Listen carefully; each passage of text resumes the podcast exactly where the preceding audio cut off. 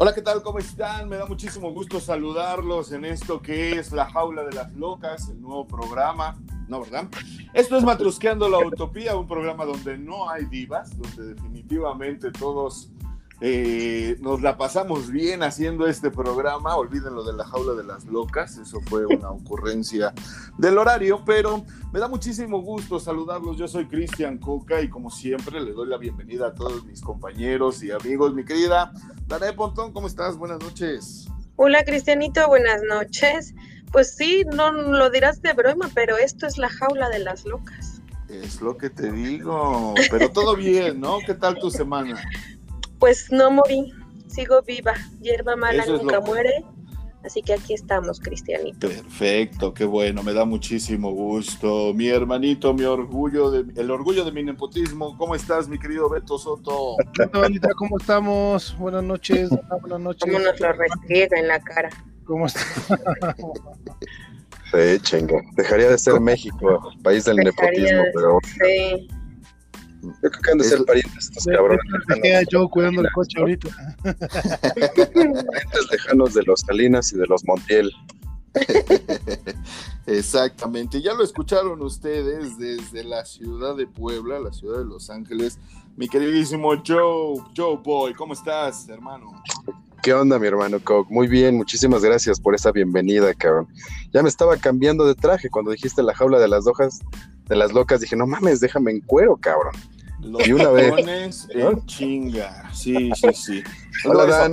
Pero ni Hola, Joe. Hola, Betiux. ¿Qué onda? ¿Cómo pero, están? Pero así quédate, ponte tacones, Joe. ¿Otra vez? No. Otra vez. eso solo cuando ando por allá, ya sabes, por el rumbo. Bueno. Acá por Tlalpan, dice. Por allá. Tenemos unas historias bien macabras de la avenida Tlalpan, ¿te acuerdas, Joe? Entonces, este... sí, cabrón. Pero, eso será, eso será para, para la edición 3X de Matriciando a la Utopía, ¿no? ¿Los levantaron en una patrulla o los levantaron a la patrulla? Este, pues sí hubo levantón, pero luego te platico cómo estuvo. No, dieron a los de la patrulla. Sí, había que pagar la mordida. Había que pagar la mordida con otras mordidas. Estuvo bastante intenso esa vez, pero, pero todo bien, todo tranquilo. Pues, uh, oigan, antes que otra cosa, eh, me gustaría, eh, como todo mundo se dio cuenta, pues no pudo haber programa la semana pasada cuestiones de, de fuerza mayor, pero aquí estamos. Y Oye, este, ¿no te dolió la jarocha, ¿Te estás recuperando bien? Necesitaron tijeras de, de, pasto, pero este, pero todo bien, todo tranquilo. Pero bueno, igual tijeras. Sí, pues se pudo. Al final de cuentas hubo, hubo, entonces. No me este, digas, no me digas, que, no me digas que en lugar de zapatos alcanzó para gabardina, güey. Oye, no, ¿tú crees que Matrusqueando no deja? sí, deja. Luego, luego les digo que. luego les digo que, pero sí. Exacto. Ah, ya nadie dijo nada. Qué barbaridad. Exactamente. Yo, yo, nada más digo que ya te puedes poner ahora sí los tacones, ¿en serio? Yo sigo pidiendo tacones en este programa. Pues esos ya yo, se los yo, pone, Dan, y sin problema. ¿Cómo? Esos ya se los pone y sin problema. Ya, ya sé. De aretes. Ya sé. Pero ahora ya, de aretes. Pero ahora ya le quedan mejor porque con el tijerazo, pues ya. Exactamente. Sí, no, me veo grotesco yo, imagínate, me, me, vería yo grotesco arriba. No puedo, no puedo imaginarlo, necesito verlo. No, no nunca has visto, nunca has visto cómo Joe, tú, tú, tú te has de acordar mejor que nadie. Este, Joe, para que nadie lo sepa, es, es un cinéfilo, así como también eh, padece de selenofilia. Hay, hay si alguien sí. necesita buscar la, el, el, lo que significa la selenofilia, ahí se lo dejo de tarea. Pero también, culpable. Sí, pero también es, es, un cinéfilo. Hay una película, Joe, donde sale Kurt Russell eh, vestido de mujer, sale Patrick Swayze vestido de mujer, y creo que Wesley Snipes, y se ven grotescos, sí. así como yo seguramente me vería vestido de mujer. Entonces, creo que es Reinas de Noche, fíjate, creo que es Reinas de Noche, se llama bien, esta película. Bien, se veían. Ajá, pues imagínate, Patrick Swayze, pues lo recordamos todos como el duro o este baile caliente. Y, pues igual Wesley Snipes, ¿no? Todas sus películas. Exactamente, Ghost, La Sombra del Amor. Y vestidos de mujer sí se ven bastante grotescos. Entonces yo creo que algo así pasaría conmigo, lo cual mejor no hay que averiguarlo. Porque Me encanta porque cuántas este, referencias dio para llegar a él. sí, sí, pero, pero, se dieron cuenta cómo fue. Scott Russell, o sea, en los noventas, mamá. No, no mamadísimo. Patrick Swayze, guapísimo. O sea, checa. ¿Qué querías que me comparara con este, eh, ¿cómo se llama? Con Eddie Murphy, güey, con, con el Mr. B. Esperabas que me comparara Yo me acuerdo de, de, Eduardo. Poliéster, güey. Eduardo, ¿cómo se llamaba este actor que se murió de un ataque de risa? Ah, caray. Ay, sí, el de Corazón salió en una telenovela de Alondra. ay, bueno, pues perdónenme. Pues Eduardo, que se cambió de sexo, después se volvió mujer, ¿no? Ah, sí, este. Que salió en una película este, mexicana, ya saben, de esas como de cine de arte, que salía vestido de mujer, que le cortaron el pene justamente y lo estaba buscando en la basura, Sí, sí, esa se llama Crónica de un desayuno. Crónica de un desayuno, gracias. ¿Y cómo se llama el actor? Es este. Ay, sí, sí, sí, ya sé quién dice. ¿Sí es Eduardo? Sí, creo que sí, claro. También salió en Rojo Amanecer. Ah. ¿Cierto? ¿Salió en Rojo Amanecer? Sí, por supuesto. Sí, cuando Eduardo, Palomo, Eduardo Palomo. Eduardo Palomo. Eduardo Palomo. Oye, pero no murió un ataque de risa, murió un ataque al corazón. Sí, bueno, bueno, pero, pero en un restaurante le dio un ataque de risa y le dio un paro cardíaco. Sí, sí, ah, sí. Pero él no cambió de, sexo. No, su hermano, ¿no? Fue su hermano, sí es cierto. Pero ah, en la película de Crónica de un desayuno sale vestido de mujer y se ve preciosa. Eh, mm, sí, Oye, pero ahí no sale ¿En dónde? ¿En Crónicas de un...? Crónicas, ajá. Sí, Crónicas de un desayuno, creo que se llama. María ¿eh? Rocco, Angélica Aragón, Bruno Bichín. Armando, Armando Palomo. Fabiana Perzaval, Miguel Santana y Julieta Egurrola. No, hermano, pero sí sale, porque sí, como bien dice, como bien dice Dana, le cortan el pene, precisamente se, se intenta acostar con uno de los bichis, creo que con el mayor, y él se enoja al grado de que eh, se enoja porque es hombre y trae, trae palanca al piso y este y va por un cuchillo, se lo corta por la ventana, por la ventana lo avienta. Y, lo peor que al día siguiente ella, bueno, él, Eduardo Palomo, regresa. Ya era ella en ese momento. Obviamente, y regresa a buscar su, su, miembro, ¿no? Y que se lo comió un perro, algo así, pero un doctor le dice que si lo trae se lo puede volver a poner y todavía el bicho le dice, pues eso era lo que querías, ¿por qué te enojas? Entonces, este, es una película bastante surrealista, como varias del cine mexicano. Pero sí. Y el que gritaba mis calcetines blancos. Ajá, exactamente. Eh, pero, pero muy, muy buena esta película. Ah, pues bueno, yo no me vería así vestido de mujer, eso es un hecho. y este, y, pues bueno, gracias por la comparativa, les agradezco, amigos. Pero, pero vamos a empezar con este programa porque también la gente ya está harta de estarnos oyendo y de imaginarme a mí en, en falda de tacones. Entonces, pues vamos a empezar porque tenemos un... había comido tu perro? Es, ah, imagínense. No, pues pobrecito, se indigesta. Oigan, ah. este... El, el, 15 de abril hay que, hay que ir porque como no tuvimos programa la semana pasada y sí tenemos mucho que comentar, el 15 de abril se, fue uno de los... Eh, aniversarios luctuosos de Pedro Infante, ¿no? Entonces, pues nada más lo quería yo mencionar porque definitivamente es un ícono de la cultura popular mexicana. Eh, muchísimas canciones, muchísimas películas. Exactamente, ¿no? Y, y, pues bueno, eh, yo creo que todavía hoy por hoy una que otra tía, abuelita, pues se emociona al escuchar su, su, dulce y delicada voz que tenía el señor. Y las películas... no conozca sigue, siendo un ícono popular. Exactamente, ¿no? hay mexicano que no conozca a Pedro Infante, tienes toda la razón, es un ícono popular. Al ratito vamos a hablar de otro ícono popular, aunque te caiga gordo Joe, pero es necesario. Y este, y pues bueno, este 15... Hay problemas técnicos para conectarme. y el 15 de abril se, celebró su fecha de fallecimiento, ¿no? Y también tenemos cumpleaños, fíjense que el mismo 15 de abril cumplió años nada más y nada menos que nuestra queridísima Emma Watson, que ustedes recordarán obviamente en su papel de Hermione Granger. En, Harry Potter y bueno de ahí pues ya se, se volvió completamente eh, eh, famosa en papeles como de la de Bella, en La Bella y la Bestia. Eh, salió también en la película de Noah, Noé, en este remake que hicieron con, con, Russell Crowe. Russell Crowe, exactamente. Ah, y la lista sí. Una chica rebelde, no sé cómo se llama la película, pero pues son giros totalmente su papel que había protagonizado, ¿no? Exactamente. esa es donde actúa como de chica sexy y ruda. Ándale. Sí, Ojo pintado y sensualón. ¿Cómo, ¿Cómo, se llama? Ahorita te lo investigo, claro que sí. Sí, sí, sí. Pero bueno, también les comento que eh, un fallecimiento precisamente del mundo mágico de Harry Potter. Le recordarán a la familia Malfoy, eh, Draco Malfoy.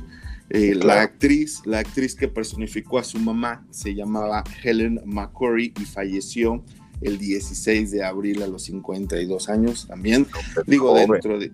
Sí, bastante joven y, pues bueno, muy buena actriz, eh, en, varios, varias películas había salido y insisto, ¿no? Más recordada por su papel en, en, Harry Potter, en toda esta saga de Harry Potter, como la mamá de, de Draco Malfoy. Ok, de la película de Emma Watson, este show se llama The Blink Ring. Es una película protagonizada en una película de Sofía Coppola. Bueno, mi Sofía Coppola, ajá, Sofía Coppola. Exactamente. Ah, de, de Coppola. Sí, y se, y se, ve guapísima en esa película. ¿eh? Sí, muy, muy guapa. Bueno, también el 16 de abril fue cumpleaños de Anna Taylor Joy, cumplió 25 añitos. Ay, mi vida, 25 añitos. Eh, para quien no sepa quién es Anya, Anya, Taylor Joy. No, no creo que haya alguien que no sepa quién es. Pues no te creas, todavía existe gente que no ha visto Gambito de Dama o que no ha visto esta película de Fragmentado que también sale ahí. Eh, muy guapa. esa serie de Gambito porque la hacen ver desde muy este, infante, desde muy casa hasta de repente tiene dos que tres escenas muy sensualonas, ¿no? Bastante, pero fíjate que la serie está muy bien hecha. y bueno, para todos aquellos que les gusta el ajedrez o que no les gusta, pero les interesa, chequenla, Gambito de Dama en Netflix, está muy, muy buena esa película.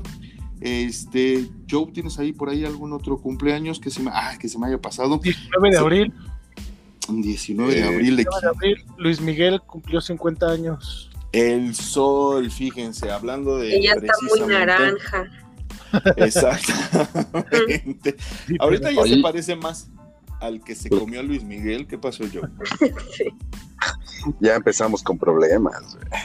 Pero mira, te, te puede o no gustar él, te puede o no gustar su música, pero nos guste o no, es el único ídolo que tenemos ahorita mexicano, vivo, este, pues digamos en activo. Ya se fueron los grandes, ¿sí? Y, que me perdonen los seguidores de Lucero, que me perdonen los seguidores de Mijares, no sé, de todos los contemporáneos. Pero Luis Miguel ha sabido crear alrededor de él y de su carrera este ambiente de, incertidumbre, de no saber nada de su vida, y le ha funcionado.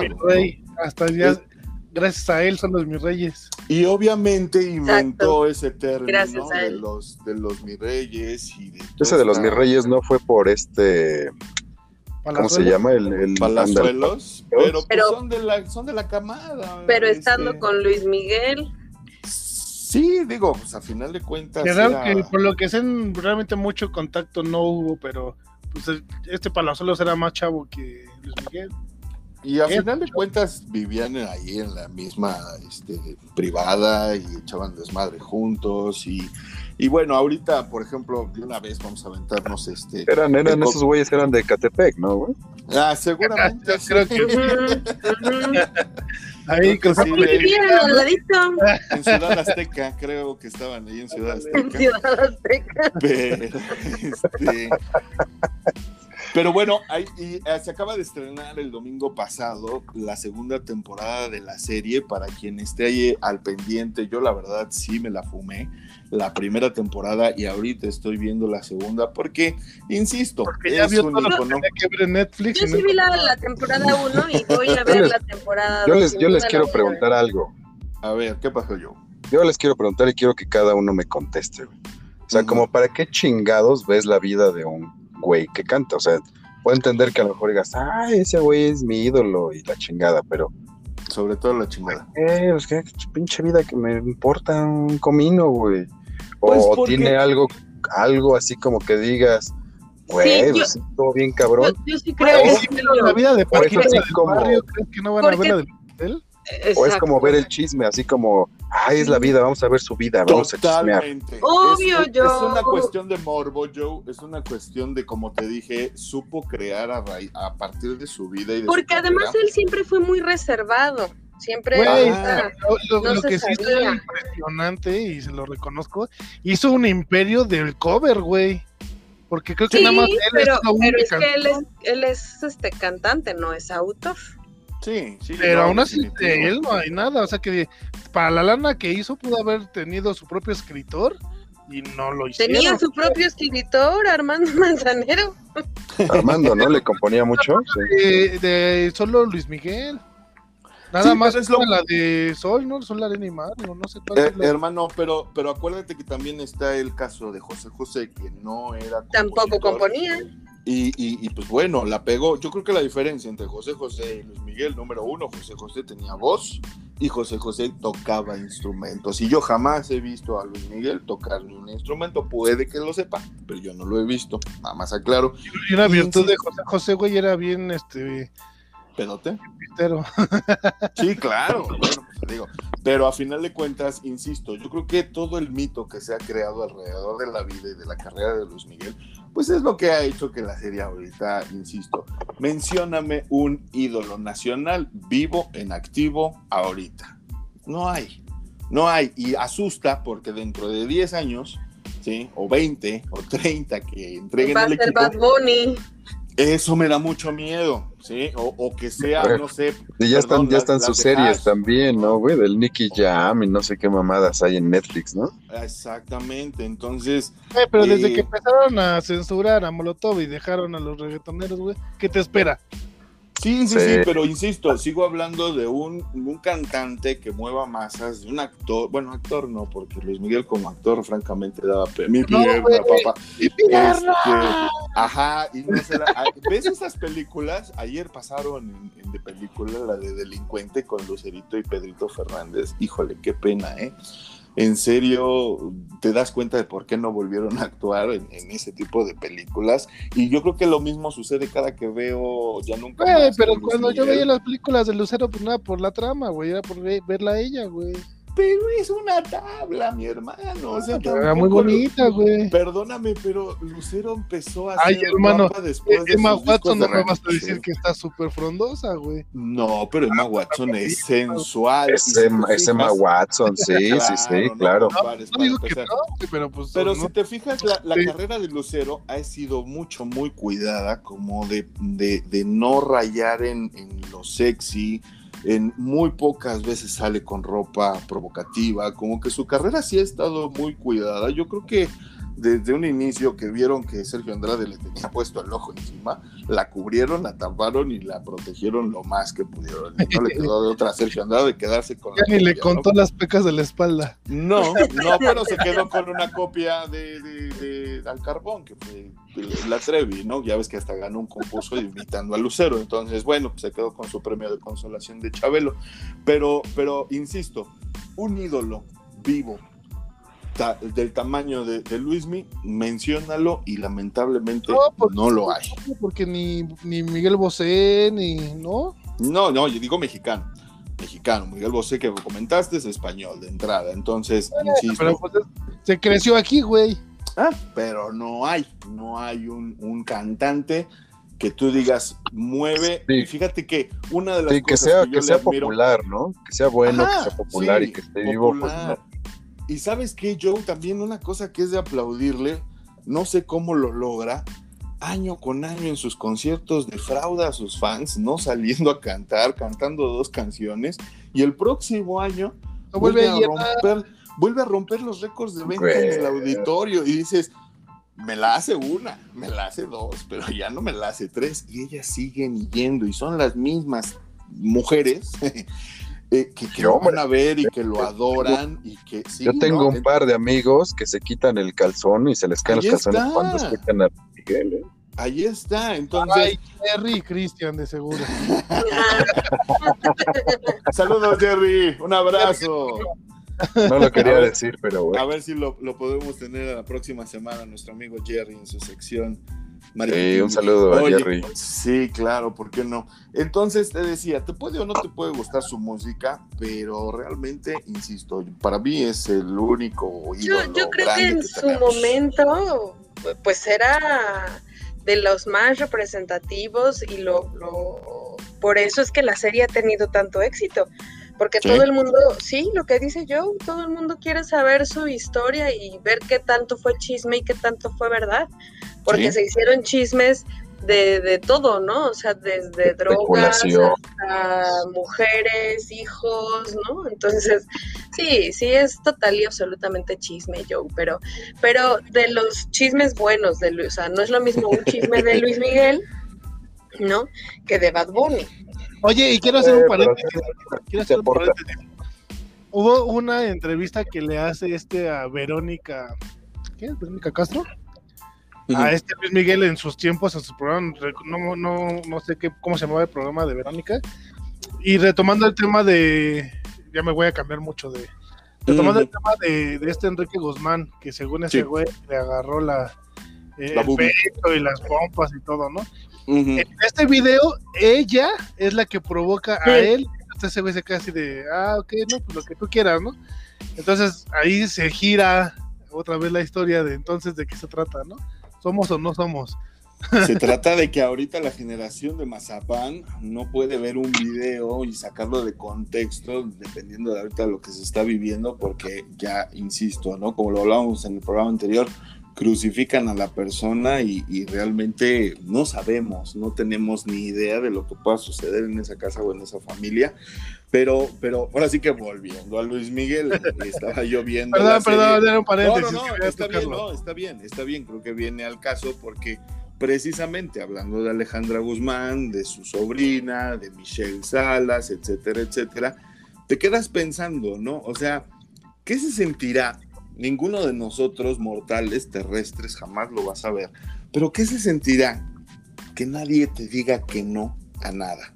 Jamás. Nunca. Desde niño.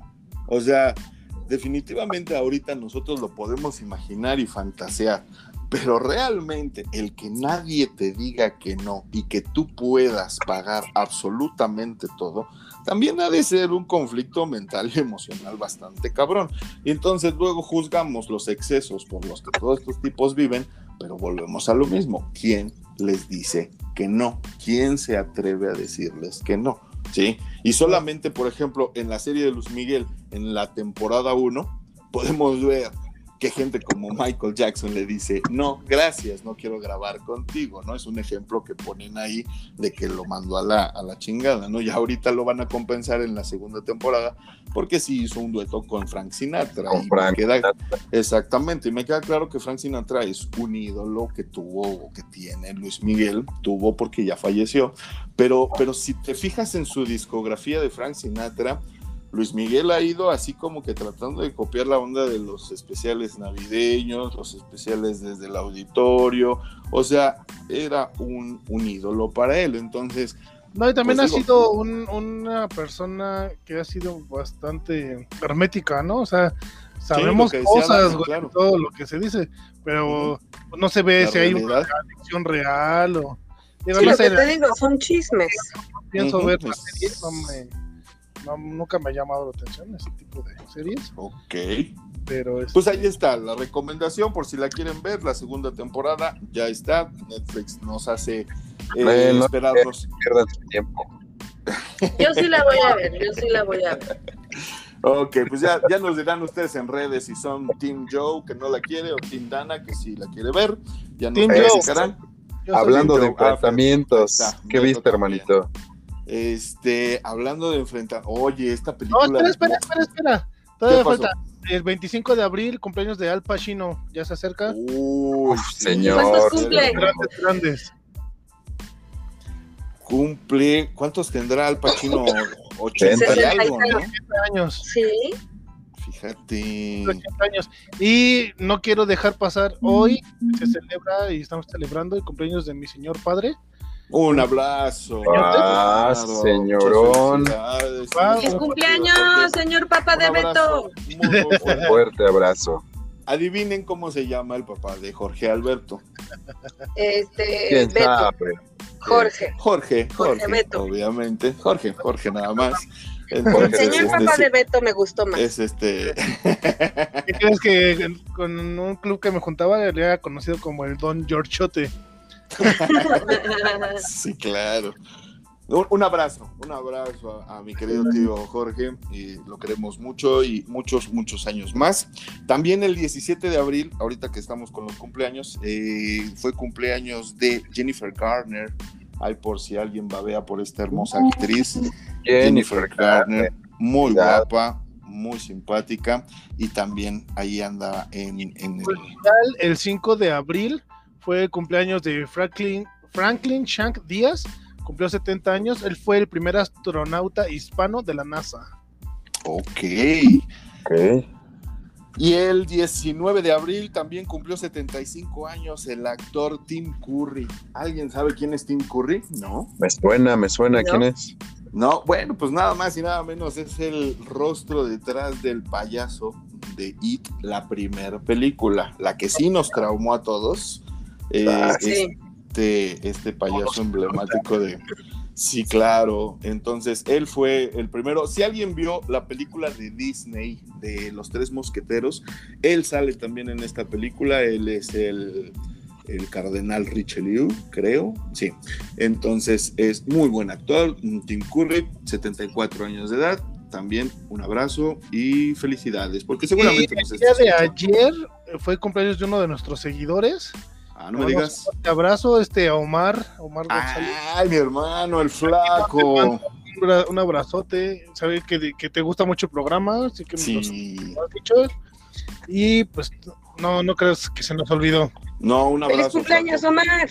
Sí, sí, sí, claro, por De hecho, supuesto. él, ha- él está bien al tanto de, de lo que es súper fan, sí, es súper fan del programa, entonces le mandamos un muy, muy fuerte abrazo, porque pues obviamente se le quiere y se le quiere bien. Hace dos días fue cumpleaños también del queridísimo James McAvoy. Eh, Nada. Nada menos. eh, pues Charles Javier, Charles, eh, también Xavier. fra- fragmentado, eh, sí, Xavier, exactamente. La versión joven, ustedes lo conocerán como la versión joven de, de- de Javier de los Hombres X, o en esta película de Fragmentado, que a mí la verdad, híjole, qué papelazo se aventó Ahí en esa me película. México ante él, güey. Sí, sí, sí, sí. Es el de sí, Temuca, ¿no? Qué calidad actoral, güey. No, trabaja muy chido. tiene muy Tiene muy buenas películas, definitivamente, sí, sí, sí, sí. Y en cualquier momento nos va a dar la sorpresa con un Oscar. Obviamente ahorita no está nominado, pero por cierto, vienen los Oscars. Más adelantito vamos a platicar acerca de los Oscars porque ya son este domingo. Y este, y pues bueno, fue su cumpleaños. trabajos de él, me da risa verlo en vestido de cabra. Bueno, Eh, hay- es de, de Fauno, ¿no? Sí, sale como de Fauno. Es, es, es que muy sale la de eh, Sí, en Narnia. eh, Narnia. ¿Sabes dónde? Narnia. Con Angelina. También con, también con Angelina Jolie, exactamente.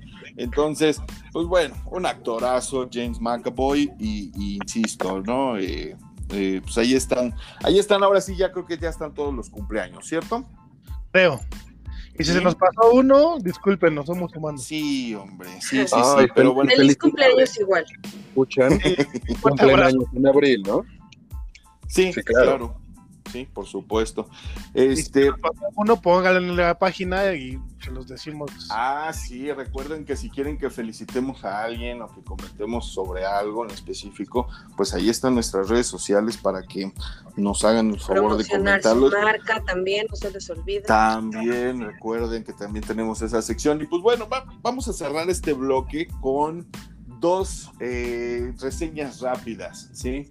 Eh, quiero empezar con la película de Mortal Kombat que se estrenó esta semana. ¡Mortal Kombat! Sí, exacto. Entonces, mi querida Danae, ¿qué te pareció esta película? ¿La fuiste a ver al cine? Cuéntame. La fui a ver al cine, Cristianito. Pues, para la, verdad, la expectativa que yo tenía era mucha más sangre, la verdad. Claro. Este, más realismo ¿no? Más contenido en la historia. Y pues. No, ¿cómo crees? Sí, no tiene historia, está muy forzada. Los personajes no están desarrollados. Los, ajá, los personajes se ven muy guangos, sobre todo el principal, el, personaje principal, ¿cómo se llama, Cristian? Cao. Yukan, ajá, este, se ve muy fingido, muy, muy guango, muy así como, no sé. Yo la verdad, te soy honesto, yo fui a ver la película por Sonia, obviamente, y por Sub-Zero. Yo era con los que yo jugaba cuando jugaba ese, ese videojuego. Y, me gustaba, a mí me gustaba Sub-Zero y Sonia para jugar. Obviamente los demás pues, también rifan, pero pero sí me quedé con ganas, como dice Dana, de ver un poquito más de su historia. En esta película no te cuentan absolutamente. ¿Saben qué me pasó? la visión o algo así? ¿Sabes qué me pasó, Beto? Que, que como vi la de los 90 con Christopher Lambert en el papel de. Eh, híjole, de, de, quién? ¿No era Cage? ¿No era Cage? Era Raven, era Raven. Este yo sí me quedé con ganas de, un poquito más de su historia y un poquito de, sus poderes, ¿no? Cómo fueron adquiridos o por qué o algo Aquí los, los, poderes aparecen casi casi por arte de magia. Exacto, exacto. No te explican nada.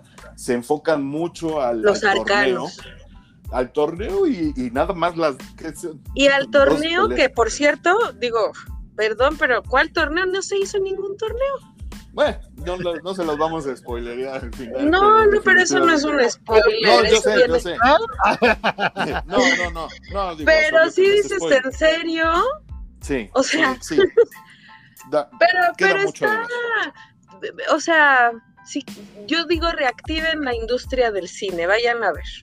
Sí, exactamente. Digo, si les Pero no esperen mucho, es Mortal Kombat, ¿no? O si ustedes fueron fans del, videojuego, váyanla a ver. Si les gusta ver madrazos a lo pendejo, porque eso es, váyanla a ver. Pero ni siquiera hay sangre, tanta sangre.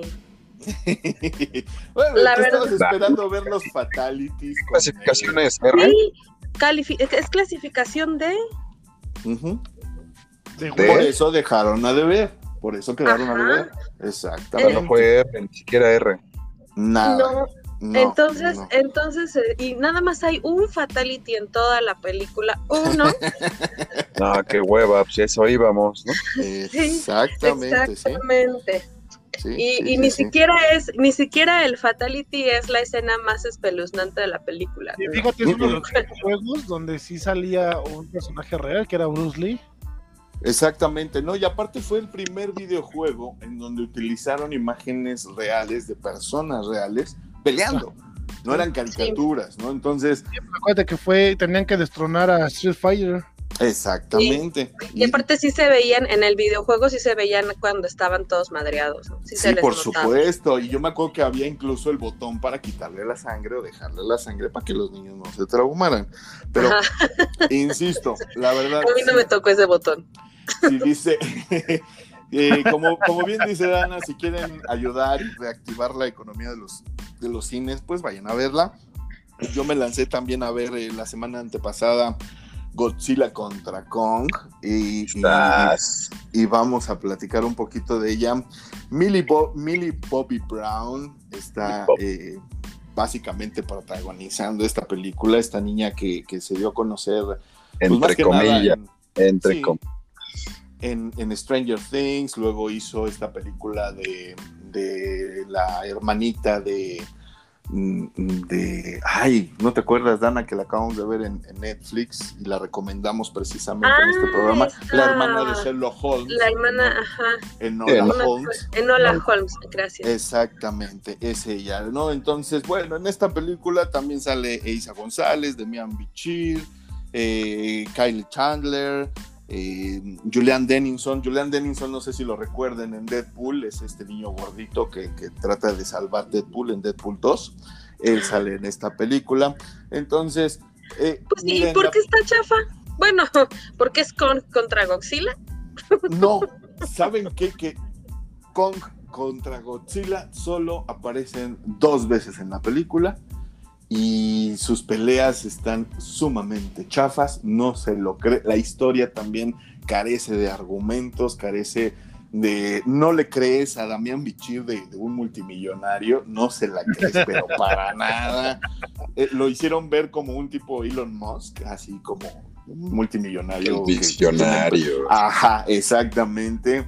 Y, no, me, me, sí quedó a deber mucho la historia de esas películas que son situaciones ilógicas, terminan una situación ilógica y saltan a otra situación más ilógica que nunca se resuelve, pero ya nos saltamos a otra y a otra y a otra. Entonces, híjole, yo sí esperaba un poquito más de Godzilla contra Kong, me decepcionaron. Oye, ¿y diferente sale el Godzilla, como la película que vimos en los noventas. No me cuadran las dimensiones, ¿sí? Yo, yo, acabamos de ver un, un Kong en la isla Calavera, ¿sí? que era del tamaño de los cerros. Exactamente, y ahorita eh, se los voy a poner así, inventaron un Mechagodzilla, ¿sí? Es un Godzilla hecho de metal, como los de Titanes del Pacífico, bien hiciste la comparativa, Joe, en hace un momento, y, entonces se tienen que aliar Godzilla y Kong para destruir este Mega, este Godzilla, que a final de cuentas un, un pues un robot, eso es. Entonces, de eso va la trama. Ya no les platico más y en qué babosada termina. Pero bueno, también, exactamente, mucha expectativa, o como diría Shakespeare, mucho ruido y pocas nueces, ¿no? Entonces, pues, ah, ustedes ustedes sabrán si, si quieren gastar su dinero en esta película, eh, pues ahí, ahí Apoyen al cine. Apoyen al cine. si tuvieras que volver a ver, ¿cuál verías? ¿Godzilla o Mortal Kombat? este... Para saber cuál está peor. ¿Sabes qué te voy a contestar? Como, híjole, Mortal Kombat y lo voy a dejar nada más por Sonia, nada más, punto, ya. Eh, Esa la, volverías a ver. Sí, porque Godzilla contra Kong no tiene ningún atractivo visual, perdón, este Isa González, lo siento, pero ahora sí me quedaste de ver mucha piel y este y no no me insisto, no no me llenó la historia ni, los efectos especiales. Creo que tiene mejor efectos especiales Mortal Kombat en dado caso. Si a esas vamos. Así de plano. Así de plano. Pues vámonos, amiguitos. Vámonos. Sí, vámonos, vamos a hacer nuestro primer corte, no se vayan porque tenemos muchísimo que platicar, están los Óscares, están muchos temas. Vamos a hablar sobre mascotas, vamos a hablar sobre Japón, vamos a hablar sobre muchas, muchas otras cosas también. Este, y entonces, pues no se vayan, esto es Matrusqueando la Utopía. Nosotros volvemos.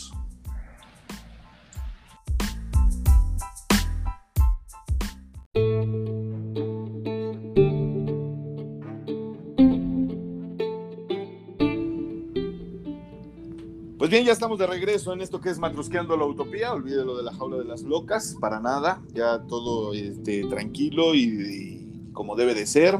Y vamos a platicar. Más o menos, más o menos. Eh, pues, locas sí estamos. No estamos enjauladas, pero sí somos unas locas. Somos, ándale. ¿Segura pues. que no estamos enjauladas? ¿Segura?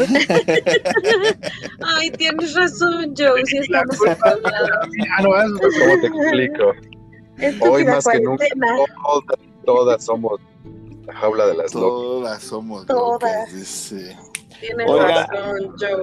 Te cabe toda, Joe, la razón. Oiga, tranquila, Dana, tranquila, ¿qué te pasa? ay, pinche puritano, ya resulta salvando a su amigo. Que se salve el solo, que no puedes, Joe. ¿Qué te pasa, Dan? Tranquila.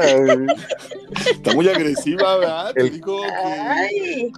Sí. Estuvo bien. Pero si nada más dije que le cabe toda la razón, tiene toda la razón. Sí, ok. Híjole, ¿qué comentarios?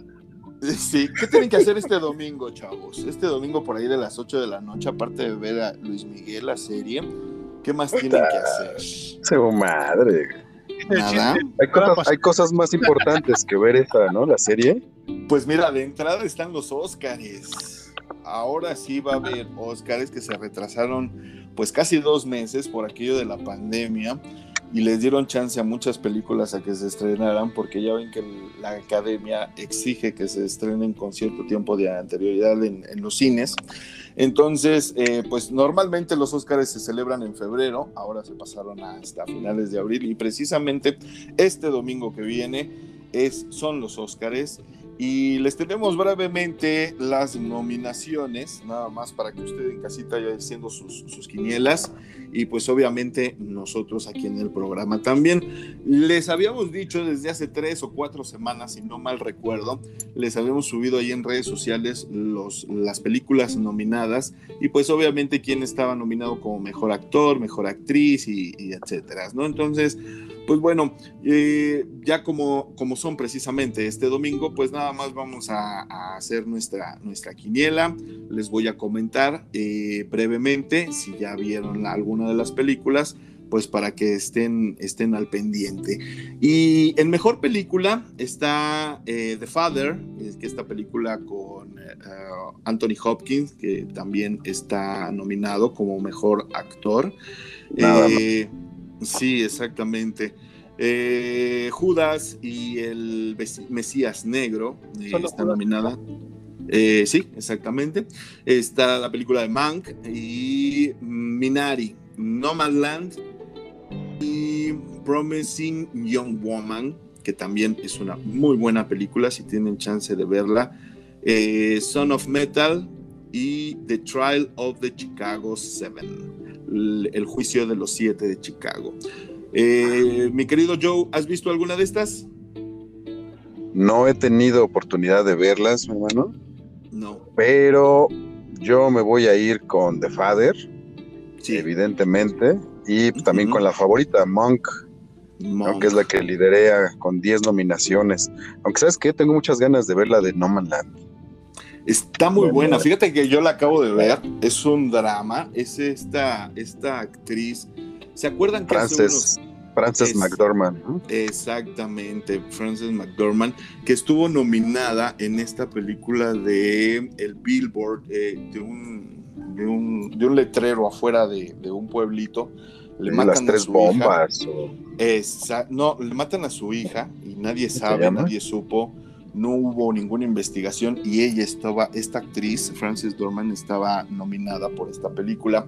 Y ahorita en eh, Nomadland, pues es una película bastante interesante. Se refiere a este tipo de personas nómadas que hay en Estados Unidos que viven en sus camionetas, viven en sus trailers o en sus casas rodantes. Y pues que es toda una cultura ahí en Estados Unidos vivir así, ir de pueblo en pueblo buscando trabajos temporales y, ella es uno de ellos, ¿no? Y es una película diagonal, eh, eh, ¿cómo se dice? Eh, de estas películas donde reflejan, documental. muchísimas gracias, donde reflejan el modo en el que la gente vive. Y, la verdad está muy interesante. Digo, yo la verdad no creo que gane a mejor película. Yo creo que también, yo me voy ahí, fíjate que con la madre del blues, ¿sí? Viola Davis hizo un maravilloso, maravilloso este, papel. Y, pues obviamente también está nominado eh, Chadwick Bowman en, de, esta misma, de esta misma película. Y pues bueno, como lo dice, ¿no? Es, la historia de una mujer de, raza negra y, obviamente cantante de blues y de jazz. Y la película también la pueden ver en, en, Netflix, está muy interesante. Es una película lenta, es una película de mucho, mucho diálogo, no hay mucha, mucha acción visual pero está bastante interesante porque obviamente toca los temas de racismo o toca los temas de, la cultura musical eh, afroamericana en Estados Unidos y la verdad yo eh, es una de mis favoritas para, para ganar eh, el Oscar, pero el, The Father, la película del padre con, con este Anthony Señorón Anthony. También tuve la oportunidad de ver esta película. Sí, Sí, sí, ¿Esa también está en Netflix? Sí, sí, también está en Netflix. Y, la verdad es una película muy fuerte, esta de, del padre. Eh, obviamente trata de una persona ya entrada en sus 80 años que está a punto de perder pues su cordura mental, está a punto de caer en la demencia, producto de, de su edad pero la manera en que nos cuentan la historia de él y de su hija, cómo, cómo va viendo cómo su padre va envejeciendo y perdiendo eh, pues todo, todo, toda su memoria y, los recuerdos de, su vida, cómo ella lo, va asimilando y obviamente él, ¿no? Que, lo está viviendo. Eh, tiene una actuación maravillosa de Anthony Hopkins y, pues bueno, no, es para menos, no, esperas menos. Sí, definitivamente. Muy buena película también si tienen chance. Y por último les quiero comentar dentro de las películas, eh, películas animadas, pues esta película que pueden ustedes disfrutar en, Disney Plus, que se llama Soul, que, también es una película, bueno, yo que soy amante del jazz y este tipo de música eh, afroamericana, eh, la manera en que involucran a los niños, ya saben que Disney tiene toda esta infraestructura para que los niños eh, vean sus películas y entiendan ciertos temas, ¿no? Caso de Intensamente, ¿no? Por ejemplo, en donde tocan el tema de, lo que hay en nuestra cabeza como si fueran pequeños muñequitos. Y aquí te, te explican un poquito lo que hay después de la vida, según el concepto de la película cuando uno muere, lo que tiene que hacer para irse al cielo o no. Y, esta persona en específico, el, protagonista de esta, de esta película, pues no se quiere ir ni al cielo ni al infierno, él quiere seguir vivo y seguir tocando jazz, que es su pasión, y, precisamente de eso va. Pidiendo quedarnos. Exactamente, cómo le hace para regresar y cómo le hace para, para rehacer su vida y sobre todo eh, buscar lo que te mueve, buscar tu pasión, ¿no? que haces con, lo que haces con el alma, básicamente. Entonces, si tienen oportunidad de ver esta película eh, en, en Disney Plus, Soul, que también está nominada a Mejor Película, pues ahí se, los, se las dejamos. Y pues vamos a subir a redes sociales, sí, eh, la, la, quiniela para que ustedes también apunten y vayan viendo el domingo. Insisto, la ceremonia como desde hace tres años, pues ya no es lo mismo que antes, ya no hay un conductor, ya este, ahorita, pues, debido a la pandemia, va a haber muchas restricciones y, y ya dijeron que incluso algunos de los que van a participar en la ceremonia de los Óscares, pues van a, van a subir al escenario sin, sin la mascarilla. Y, pues hay que ver, ¿no? Digo, pues, a final de cuentas, insisto. ¿Es que hay participaciones de sus casas? Sí. Hay un, ah, hablando de, de, versus, sí. hay dos, dos versus muy buenos en las categorías de mejor actriz protagónico y mejor actor, ¿no? Está un duelo de titanes como mejor actor que me la pusieron bien difícil, ¿no? O sea, elegir entre Anthony Hopkins y elegir entre él y Gary Oldman, puta, no, no me hagan esto, por Y luego para rematar ponen a Chadwick Bowman, que, que, pues digo, ya falleció, todos lo recordarán en su papel de Pantera Negra en, Los Vengadores. Su Oscar póstumo. Su Oscar póstumo. Entonces, híjole, la verdad, no he podido ver la película de Monk con Gary ¿Quién vas? ¿Por, quién vas? Yo en esta... lleve por es Gary Mande Beto, no te escuché, perdón. Pues está póstumo, bueno, pues ya murió, le van a dar su premio, pero ¿crees que sea por el morbo de que ya murió? O sea, pues También se puede prestar a eso. La, película está muy buena, pero no sé si se lo merezca, porque sí ya viendo a, obviamente a Anthony Hopkins en esta película del padre, yo creo que se la van a dar. Yo ahí sí me voy con Anthony Hopkins, fíjate. Como mejor actor, me voy con Anthony Hopkins.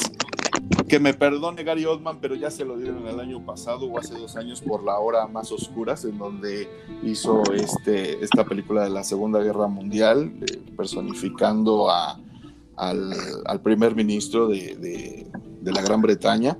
Eh, entonces, eh, yo creo que ahora va a ser para Anthony Hopkins.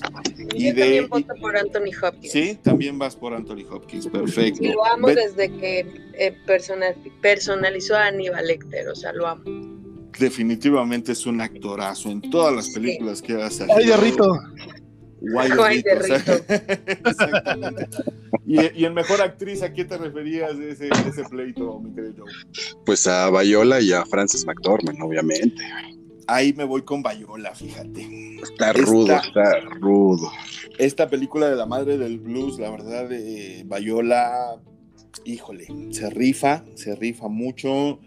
Es muy buena actriz, la verdad, tiene años picando piedra y yo creo que si no se lo dan a Francis Dorman, sí se lo merece definitivamente Bayola. Yo creo que ahí me voy, sí, que lo apunten. Y, pues bueno, ahí están las nominaciones de los Oscars, por si a usted le interesa. Es, son este domingo, creo que son a las 8 de la noche por TNT. Y no sé si los van a pasar por, por televisión abierta, supongo yo que sí, lo estaba pasando el 7, no sé, ahorita si, si, si esté programado para, para la televisión abierta, pero bueno, en TNT lo pueden ustedes disfrutar.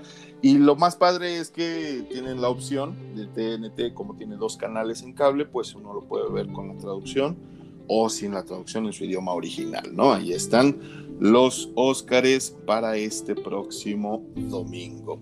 Y precisamente hablando de estrenos, Joe. ¿Sí? Joe. bueno, Se cayó. Fui, me fui, me fui. Ahí estás, ahí estás. ¿Qué pasó, Joe? Oye, hablando precisamente de, que Mank libera la, la, este, la lista con 10 nominaciones. Sí. Este, ustedes recordarán la película también que ha sido multinominada, que ha ganado más Óscares. Y a propósito de su reestreno, vayan a verla, por favor.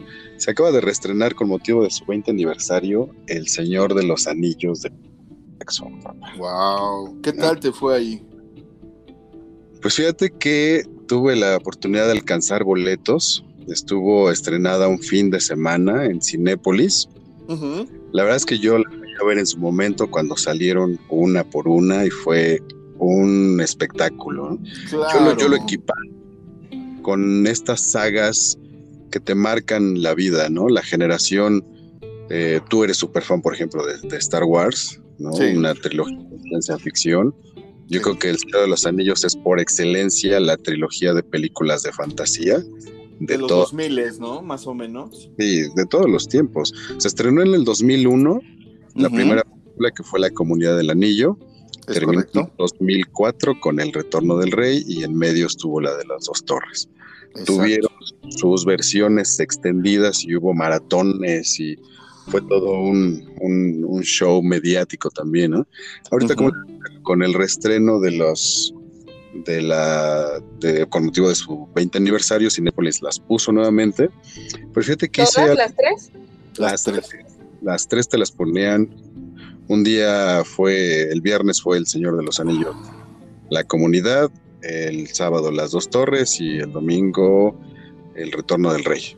¿Fueron versiones extendidas o versiones normales, Joe? Las normales, hermano, que de todos modos recuerda que duran casi tres horas. Sí, claro, sí, sí, sí, por supuesto.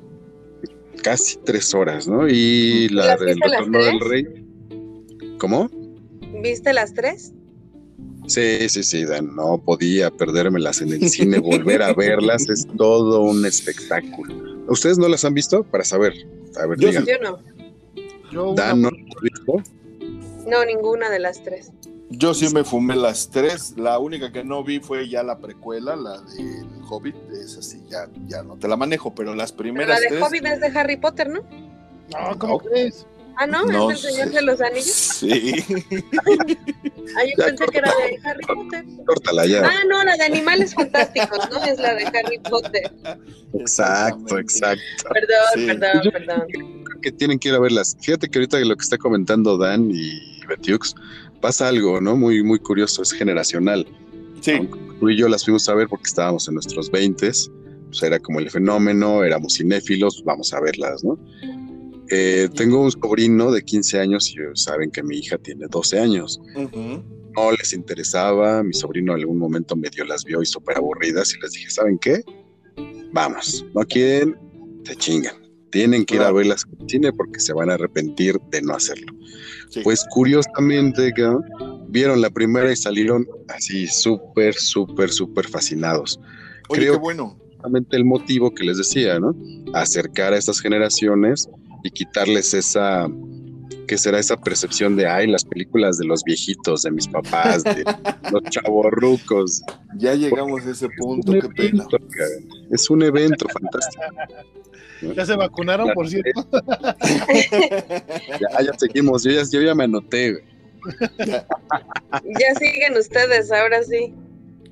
No lo no, la verdad es que lo, les quiero mencionar, vayan a verla, se va, de hecho, va a reestrenar.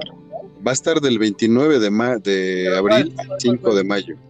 Las tres, la trilogía ah, completa va a estar. Pero va a estar en todos. ¿Mr. Fredo va a entregar el anillo sin albur? en resumen, eso es. ¿En todos los cines? no, tienes que buscar los Cinépolis donde las estén pasando. Ah. exacto, no va a estar en todos. No va a estar en todos. a Puebla. Eso sí. Nada más por eso. Ay, ese Joe nos está dando asilo desde cuándo. Fíjate que yo tengo, yo tengo mi historia con el Señor de los Anillos. A mí prácticamente. ¿También le entregaste el anillo? Eh, varias ocasiones.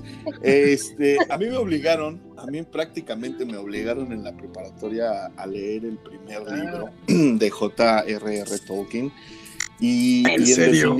Sí, sí, y en definitiva me hice adicto a la historia, pero leyéndolas. Y cuando sacaron la primera película, pues sí fue toda la conmoción de cómo carajos vas a llevar esa Biblia, porque son unos libros grandísimos y bastante, no pesados de leer, pero sí son pesados de entender en cuanto a los nombres, sí tienes que entender los nombres de la Edad Media, los nombres de las personas que pues no te causan mucho, digo, no están hablando de Juan ni de Pepe, ¿no? Entonces, de entrada, pues sí, te avientan a Sauron, no te avientan a, la comunidad y te avientan todo ese esa explicación de por qué la comunidad y por qué viven como viven, etcétera, etcétera. Entonces, obviamente el libro, pues como siempre, ¿no? Te explica muchísimo más.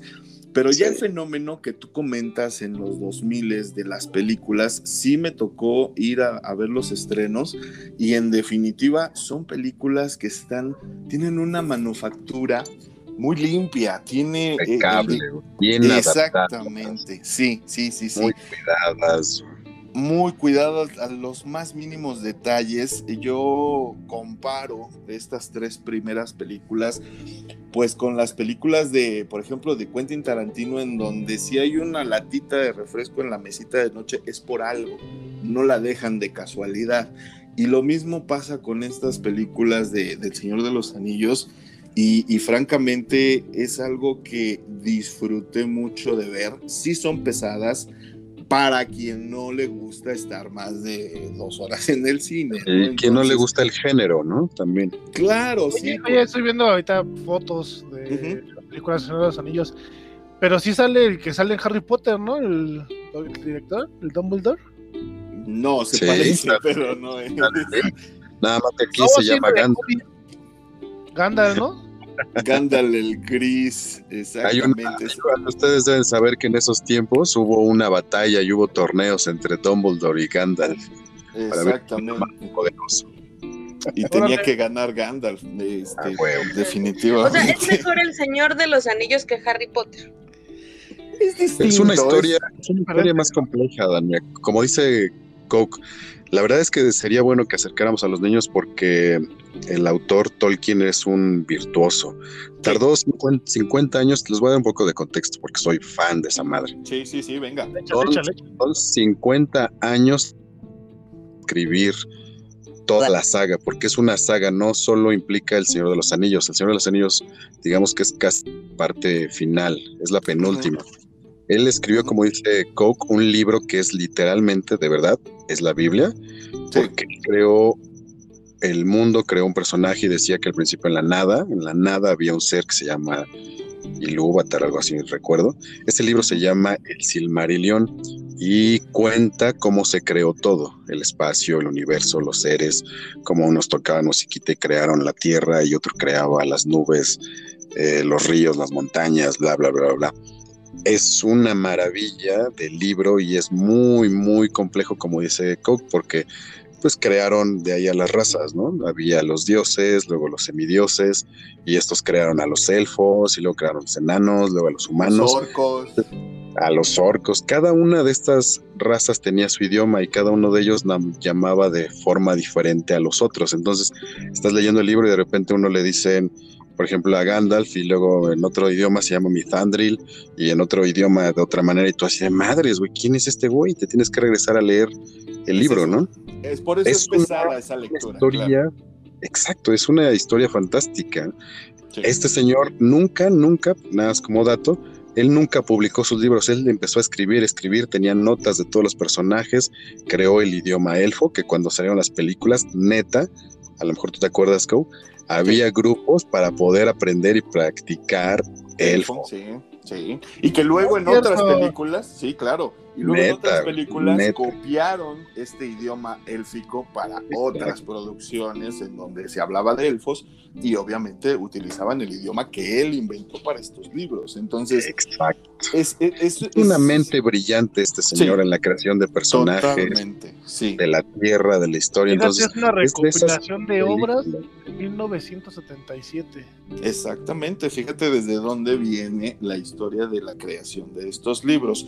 Y en Estados Unidos, como les decía yo, desde la secundaria son literaturas obligadas y no por la onda de fantasiosa ni, ni, nada de eso, sino porque el escritor, insisto, supo, supo desarrollar todo un universo, ¿sí? Y, y está muy bien hecho. Entonces, está muy cabrón, ¿estás de acuerdo que Tolkien está muy cabrón? Estaba está muy dañado como para tener la capacidad de crear tanto, o sea, tanto, cabrón. Pero está muy bien hecha, entonces, eh, si tienen oportunidad de ver las películas o de ir al cine a verlas, y obviamente, como dice Joe, de llevar a sus hijos, de, meter a, nuevas generaciones en este mundo, créeme, Dana, por ejemplo, tú, tu, tu, hijo que, que, todavía no llega ni a los 10 años, le va a encantar Mm, eh, haz que la. Tiene 12.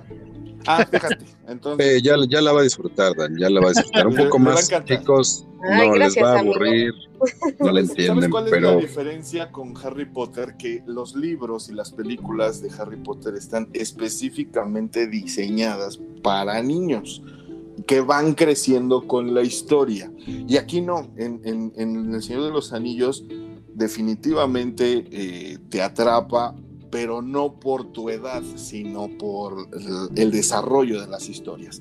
Yo creo que ese es el secreto de, estas, de, estos libros y de estas películas. ¿Y esos no están en Netflix ni en este, plataformas?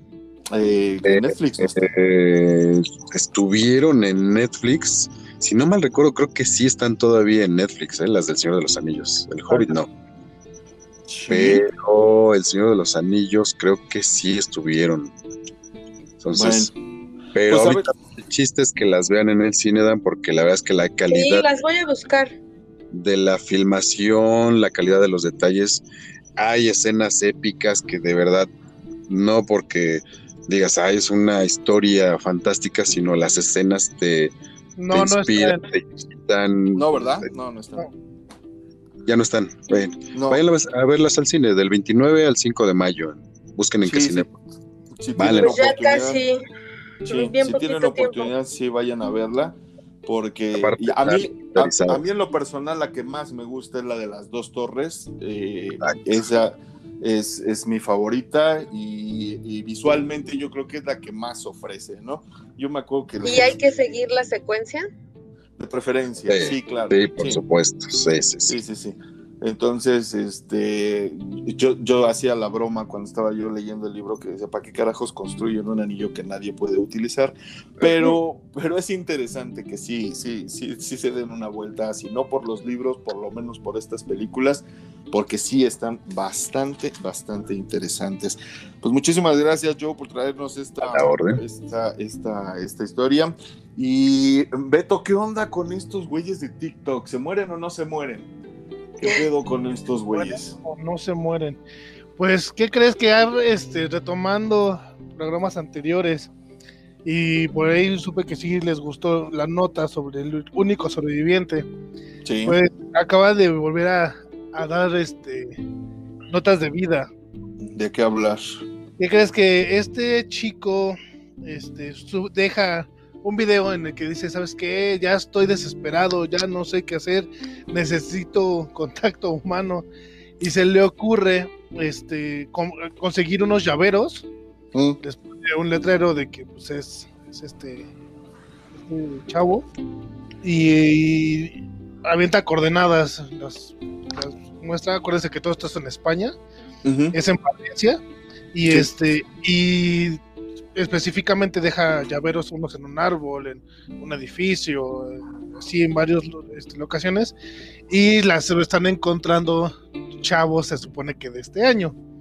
A lo que les lleva que este, él está en un atrapado en una en un universo paralelo entre 2027 y 2021. No, ha subido, no había subido nada de, de, videos y subió un video mencionando que estaba perdiendo toda la esperanza. Y lo interesante es que fueron encontrados todos estos este, llaveros. Y encuentra, muestra en uno de, estos, de estos videos, encuentra este una como construcción que dice refugio. Este, en, este último video dice que este, se ponga atención eh, cuando despierta, cuando empieza a hacer estos videos, trae un dije que se llama Ojo de Santa Lucía. Y que al parecer este dije porta una clave que es lo que va a dar la, nota del todo, ¿no? Se toma con el refugio y entra y no hay nadie. Y escuchó unos ruidos y decidió bajar y no encontró nada. Se fue, salió otra vez, estaba quedando para dormir. Soñó que debía volver a ese refugio y lo, este, lo recorrió así por, por completo de pe a pa.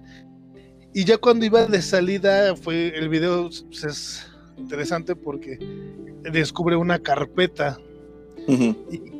Carpeta, una hoja interesante que al principio viene foliado y titulado como experimento. Y todo esto según esa causa de una máquina del tiempo. Y le mencionan que está este detenido en esta en este universo paralelo. Te voy a, les voy a leer lo que dice esta carta. a ver. Aquí lo tengo. Antes, antes de que la leas, Beto, ¿cómo es que colgó los llaveros según en el 2027 y fueron encontrados en este año? Ajá, e, es, volvemos a lo mismo, no deja de ser contenido. sí, claro. Pero no da alguna explicación él al respecto. Lo mismo de que pues se encuentra en una... es como un universo paralelo lo que está diciendo, ¿no? Básicamente. Eh, eh, básicamente ese es todo el, chiste de este contenido de TikTok. ¿Ya tienes ahí la carta, Beto? No, estoy en eso, estoy en eso. Entonces, eh, lo habíamos platicado en programas anteriores. Es un contenido de TikTok. Él ah, nos está diciendo que los, los, videos que graba está en una ciudad, él solo, que perdió a su familia, que de la nada se despertó y no hay gente a su alrededor. Y de alguna manera él puede subir estas imágenes a, internet y nosotros en otra línea de tiempo o en otro universo paralelo estamos viendo todos sus videos. Ok, eh, Mira, no, tengo la, voz de, Joe, pero ahí les va, dice, experimento. Inténtalo, inténtalo. 0027. Javier, seguramente sigas sin recordar quién eres.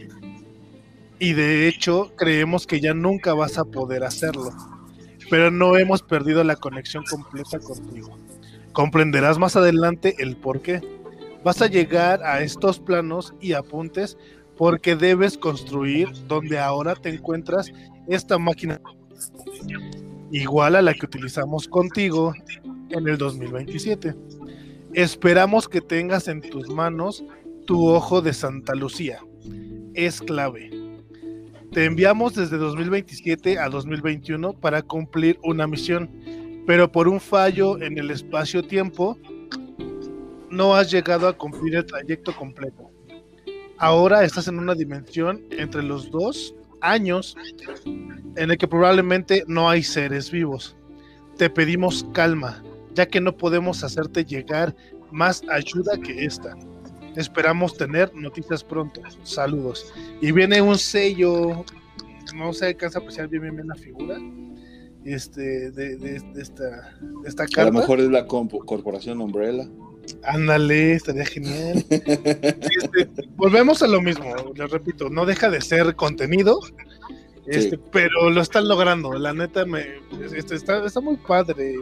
hay que seguirle la pista, hay que seguirle, hay que seguirlo comentando porque pues, digo, me sigue pareciendo familiar a caso 63, el cual no sé si ya escucharon. Sí, sí, sí, sí. Oye, Beto. Dime, dime. ¿Tú qué crees? Tu opinión personal. Eso, o sea, que la neta, digo, unas se están preocupando por encuadrarse en, en otras. En TikTok. en OnlyFans. Eh, y, él, está logrando un contenido diferente. cambio. A, provocar, provocar este tipo de. Y luego. pero ya está monetizando. Pero, pero tú qué crees, Beto? Que estaría genial, te digo, yo yo sería el amo de todos los coches. este, no sé, yo estaría, está muy padre, digo, yo, yo soy una persona muy escéptica y para mí es simplemente contenido. Sí, ¿Tú no, seguro. ¿Tú no crees que haya posibilidad de dimensiones alternas o cosas así? hermano, si las hay, no te vas a comunicar por TikTok. Así de tienes, tienes un punto ahí, tienes un punto ahí definitivo. Pero está interesante, digo, y como bien dices, es un contenido diferente. Súper bien logrado, güey. está muy bien hecho, sí. Sí, digamos que es una producción como si fueran eh, películas pequeñas, pero para TikTok, ¿no? sí. sí. sí, sí, Y, bueno, hay que seguirle la pista. Y nada más es un sujeto. Sí, sí, pues es el único en el mundo. El único sobreviviente en esa dimensión. Hay que, ¿En, qué año, ¿En qué año, recuérdame, qué año nos va a cargar el payaso? bueno, ese güey despertó en el 2027. Obviamente pasó algo entre el 2021 y el 2027 en el que ya no hay nadie. Algo sí, se supone que dices en el 2027 pasó algo que lo mandan a este año, güey. Y en este transcurso, pues, algo, la espiroqueta de la chafaldrana no jaló, güey.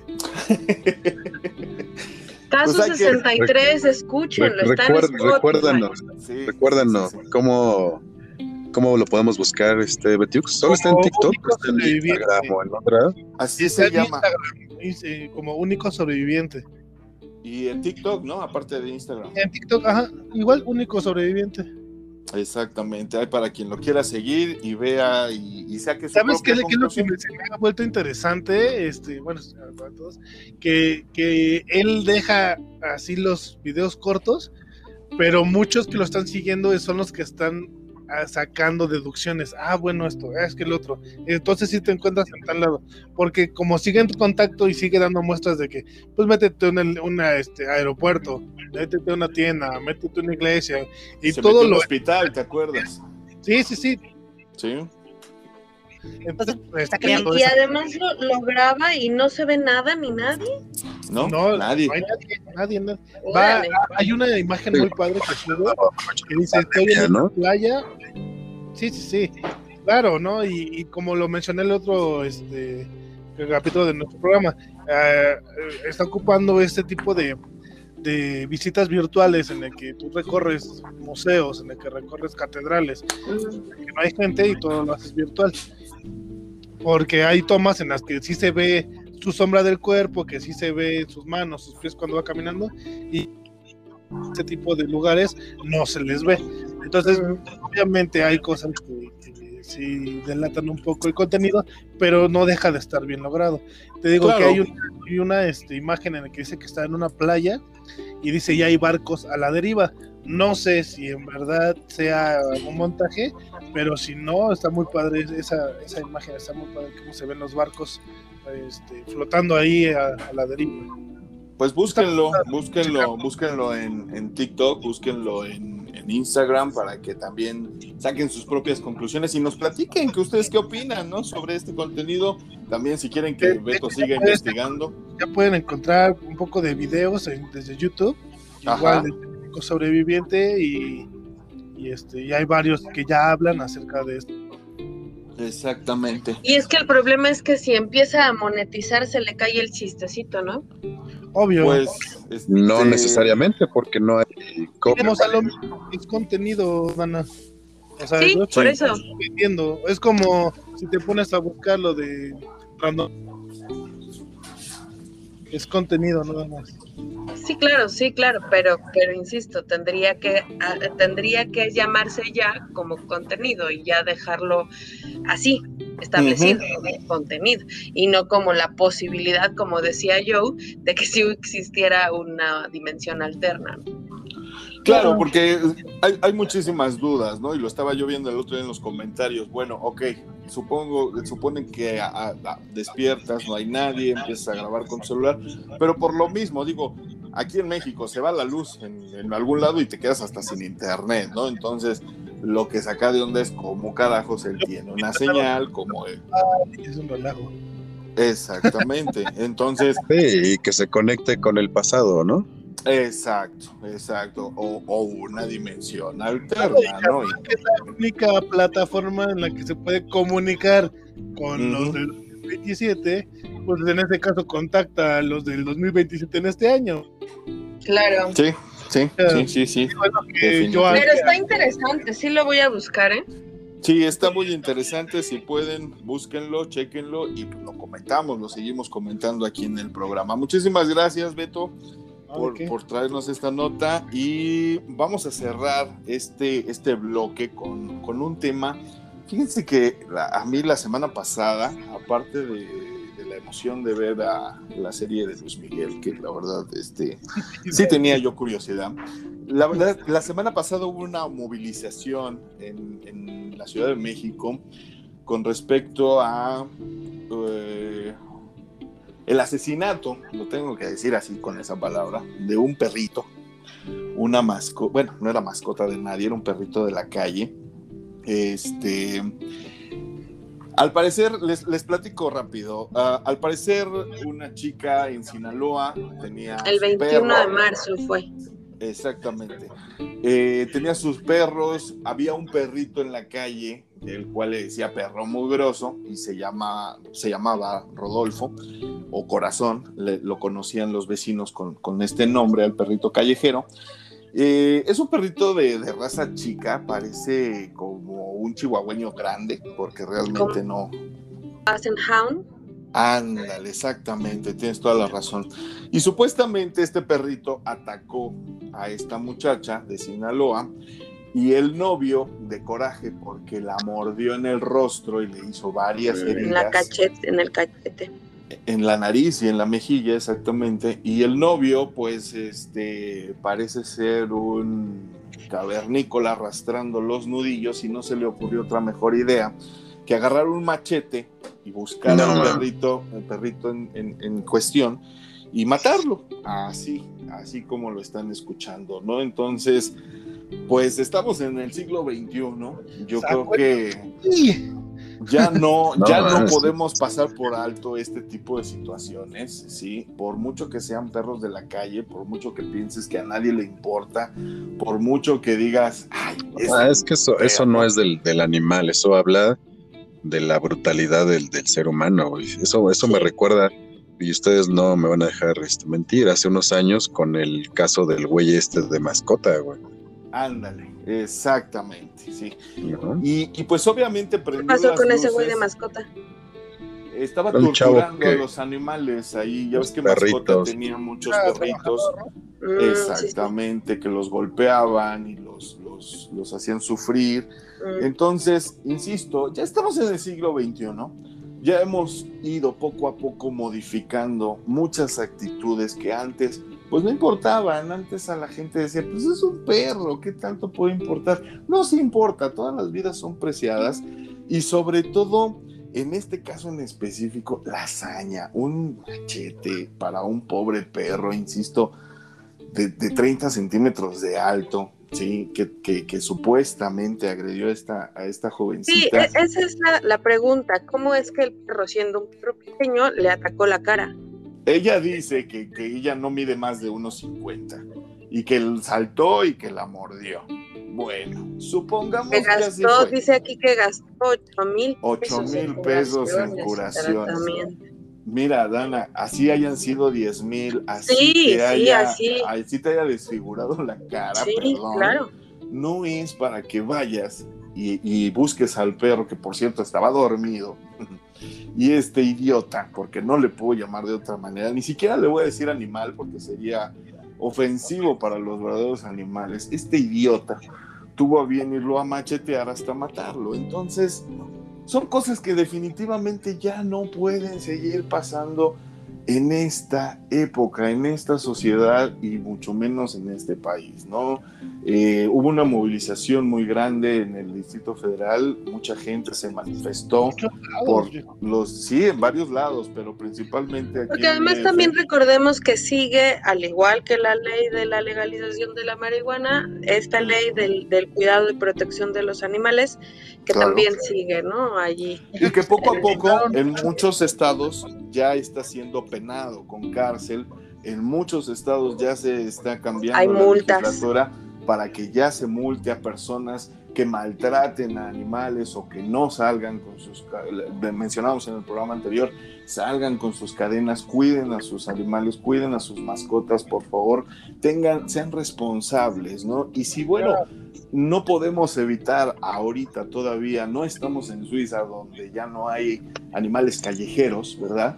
Entonces, si no hemos llegado a ese punto todavía, pues respeta la vida de este pobre ser, ¿no? Que, que, a final de cuentas, pues bueno, entendemos que tienen que comer, que tienen que sobrevivir de alguna manera y que hagan lo que hagan, ningún ser vivo merece morir de esa manera, ¿no? José Lujo Ocaranza.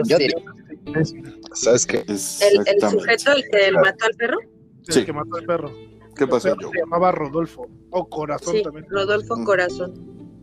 Pues es que, diciendo eso de, de respeta la vida, yo más bien diría, güey, si, si tienes ganas de lastimar a un ser indefenso, güey, tienes un problema. Claro. De ella. Por supuesto. Porque esto va a derivar en violencia. Está, está totalmente eh, tipificado la situación de que todos los asesinos seriales comenzaron martirizando y lastimando animales, ¿no? Entonces, es, es una situación que va en escalada, ¿no? Va, empieza... Otro tipo de droga. Eh, sí, vas, empiezas a lo mejor con una lupa quemando hormigas, digo, como niños no entiendes la diferencia entre lastimar y, experimentar, y ya cuando te das cuenta estás, este, no sé, enterrando gatitos vivos y, matando animales. Se, acordarán que antes de lo de mascota, me acuerdo que hubo un video muy viral de unos chavos como de secundaria que quemaron vivo a un perrito. que le pusieron Ay, bueno, es que ha habido un montón de videos al respecto. Y hasta la fecha, ¿eh? De hecho, ayer en mi trabajo me enseñaron un video de un igual otro retrasado mental. Joto, porque sale, perdón por la palabra, pero sale con la máscara para que no le vean la cara. Y mm. saca, puto, ese es puto.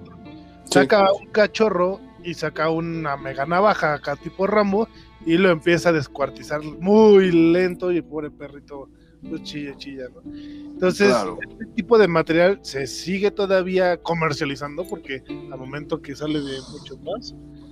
este, de producciones, pues también ya se hace un comercio. ¿O no se acuerdan de otro video de unas niñas que eran como tres niñas, cuatro, que hacían un círculo y pisaban un gato? Sí, sí, hay, ah, infinidad, por desgracia hay infinidad de estos videos. Y, sí. y yo creo que poniéndolo en palabras de Lisa Simpson, las futuras generaciones nos van a juzgar por cómo tratemos a otros seres. Y en este momento de mucha tecnología, de mucha apertura, de mucho todo, ya no podemos seguir soportando este tipo de actividades. ¿No te gustan las mascotas? ¿No te gustan los animales? No los tengas. No los tengas. Claro, así de fácil. Pero no hay necesidad de que salgas con nada, ni un machete, ni un cuchillo, ni una arma, a, a herir a un ser vivo, ¿no? Y va desde una hormiga, porque tampoco se vale, ¿no? O sea, no, y digo, hay formas y tanto odio, pues sabes que, bueno, le hablas a la perrera, que es una institución que se supone que salvaguarda. Ok, sí, ok. Pero no hace ese tipo de atrocidades. Definitivamente. Toda vida es una vida, por muy pequeñita que sea. Que, bueno, vamos a ser sinceros, güey. En la perrera lo hubieran matado de todas formas. Posiblemente, no, lo, sabemos. matado a machetazos. En primer lugar, y en segunda tampoco sabemos si a lo mejor lo dan en adopción. Beto. O sea, ahorita ya no, no, no, me cultura, que la cultura de no compres, mejor adopta, ¿no? Entonces, y eh, pudo haberlo arreglado. Ahora, ¿qué? Con irlo a matar, ¿qué? ¿Se solucionó lo de los ocho mil pesos? ¿Se le reconstruyó el rostro a la novia? No. Exacto, ¿no? Es, es la violencia, Exacto. Es lo, que hablábamos en el programa anterior. O sea, los que se pelean por el estacionamiento y le encajan un desarmador al otro. Sí, exactamente. Entonces, mira, hay casos en los que hemos sabido que pues, hay animales que se vuelven muy, agresivos y ya son peligrosos. Pero Entonces, hay modos. Los, los tienen que sacrificar y ya los duermen y pues dices, güey. ¿Y qué crees que sobre este perro llamado Rodolfo, todos los La brutalidad. Sí, ¿qué decías, Beto? Perdón, que de este perro llamado Rodolfo, que todos los vecinos del lugar decían que era un perro muy cariñoso. O sea, que realmente a, nadie nunca había atacado. Entonces era lo que daban una pregunta, ¿no? Bueno, pues ¿qué le hizo ella para... No, y se le ve, o sea, vean las fotos de la cara. Yo creo que los ojos de cualquier ser vivo te dice si eres bueno o malo, ¿no? Y, y no se ve malo. no, no, no, y aunque se viera, Dana, insisto, hay modos de hacer las cosas. Claro, pero digo, es un hecho que lo que dijo la sujeta no es real o sea, claro, claro, sí, por, muchas, por muchas razones, desde cómo es que un perrito chiquito le alcanzó la cara por mucho que hubiera saltado. No, jamás. que se metió por haber pateado, no haber querido agarrar de alguna forma. Lo que haya sido, nada justifica la violencia. Creo, creo yo, y corríjanme si me equivoco, la sociedad está como está porque venimos arrastrando violencia desde hace millones de años. Y ya llegamos a un punto. Es nuestra naturaleza. Lamentablemente sí, pero no está bien el hecho de que. Una iniciativa para hacer Sí, pero, pero no está bien. Entonces, pues bueno, ahí está esta nota que yo sí quería mencionar porque definitivamente aquí en este programa, en Matusqueando la Utopía, pues somos eh, pro vida, definitivo, y, más de una vida animal que, que, que, que, no tiene el modo de defenderse ante una situación así y, que, y que sobre todo presumes de tener inteligencia, presumes de ser un ser pensante, búscale, búscale la manera no lastimar, no herir y no quitarle una vida de esa manera, de ninguna manera, ¿no? Entonces, no, definitivamente no. Por eso yo quería eh, mencionar esta, esta situación que, lamentablemente se dio hace ocho días. Y pues bueno, ojalá que esta persona de alguna manera entienda, no que, se pague. ¿no? Sí, a huevo. Eh, pues a final de cuentas hay leyes, ¿no? Entonces. Pues ojalá que, sí lo hagan pagar más de ocho mil pesos por lo menos para que se le quiten las ganas de estar matando a los pendejos. Sí, sí, por supuesto. Vámonos a un corte Sí, tienes toda la razón, mi querido Beto. Vamos a hacer un corte, vamos a ver si se nos baja el coraje, vamos a papatear a nuestra mascota. Esto es Matrusqueando la Utopía, por favor, no se vayan, nosotros volvemos.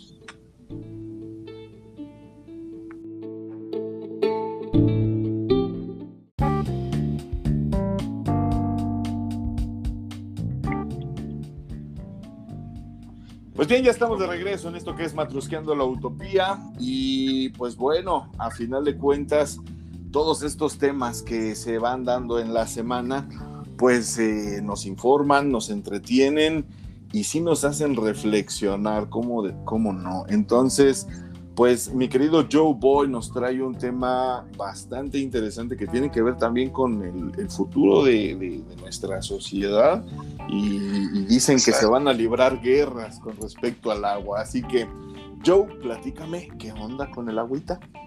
Fíjense, chavos, que es uno de esos temas de los cuales no nos gustaría hablar y de los cuales no nos hubiera gustado pues, ser partícipes o espectadores, ¿no? Mejor dicho. Cruz, cruz, que se vaya el diablo, Joe.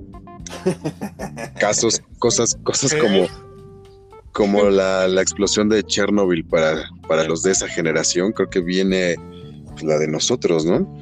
Eh, fíjense que ahorita, en, días pasados, que este, salió la noticia que ya lleva muchos años en debate, un tema muy, muy, muy polémico y pues que digo, yo creo que nos, nos, afecta a todos los habitantes del, mundo, ¿no? Ese es este tema de sobre Japón y este un plan que tiene para liberar sus aguas residuales al océano. Les doy un poquito de, contexto rápidamente. Se acordarán ustedes de aquellos videos espeluznantes e impresionantes de cuando hubo un sismo y hubo un tsunami muy fuerte en Japón. En Japón, sí, esos videos devastadores e impresionantes que fue allá por 2011 si no mal recuerdo. Debido, exacto, ¿no? Ustedes se acordarán la devastación impresionante que fue ver olas gigantes, ¿no? Salirse. Pues este, este tsunami provocó que en un lugar de Japón llamado Fukushima, eh, que es donde estaba una de sus plantas nucleares más importantes, pues esta parte del mar que salió, pues prácticamente destruyera, ¿no? Eh, la, la, planta. Esto que, provocó esto, pues que Japón este, tuviera que almacenar eh, agua precisamente para poder enfriar todos los reactores que tenía y toda esta agua se quedó, digamos, almacenada, ¿no? Toda esta agua que utilizaron precisamente para poder este, desactivar la planta debido al, al tsunami, pues fue almacenada. Se dice que son más de un millón de litros de agua, ¿no? O sea, es una cantidad espeluznante. no sé si han, visto, busquen un poquito de, información y hay tomas aéreas donde se ven los tanques desde arriba y tú ves como una red de un panal y son tan ¿no? Gigantes. Sí. Polémico. Aguas, pues son aguas tienen niveles de radiación. Se supone que ellos ya cumplieron con el protocolo internacional que dicen que pues ya fueron tratadas durante 10 años, fueron filtradas y diluidas para cumplir que estos niveles de radiación pues estén por debajo de los que se aceptan como si fuera agua potable, Muchas naciones se están oponiendo, entre ellos muy muy fuerte China y Corea del Sur. Entonces aquí también entra un tema pues un poquito político y geográfico, Yo personalmente pues platicaba también con algunos amigos digo, Japón prácticamente nos queda a nosotros también enfrente, ¿no? Sí. La parte del mar pues se conecta de alguna manera y en algún momento ya pues llegan los residuos a nuestras costas, ¿no? De México. Entonces, imagínense si sí lo llevan a cabo, que de hecho pues prácticamente ya lo tienen autorizado, ¿no? Por, por, por este por este grupo de países pues, ya los tienen autorizados va a ser un proceso que van a llevar durante dos años. Van a estar liberando aguas radioactivas al océano. Pero, pero según ellos ya no son radioactivas. Sí son todavía, pero están por debajo de los límites. O sea, consideradas, digamos, no dañinas a un nivel catastrófico. ¿Y no las pueden guardar otros añitos? Ese es, el de, ese es el debate, ¿no?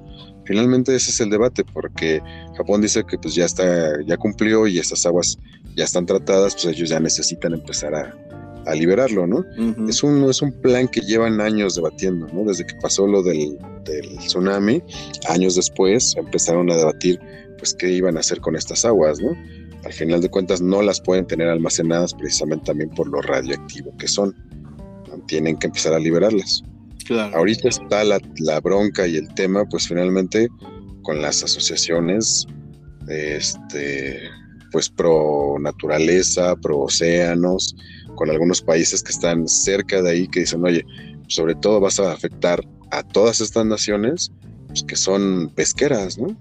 Claro, y es que ya están hablando de que el año que entra es cuando ya se van a quedar sin el espacio para almacenar esta agua, entonces urge, urge, ¿no? O sea, ya definitivo ya no hay tiempo, pero, pero definitivo también. Pero para, o sea, tantito más.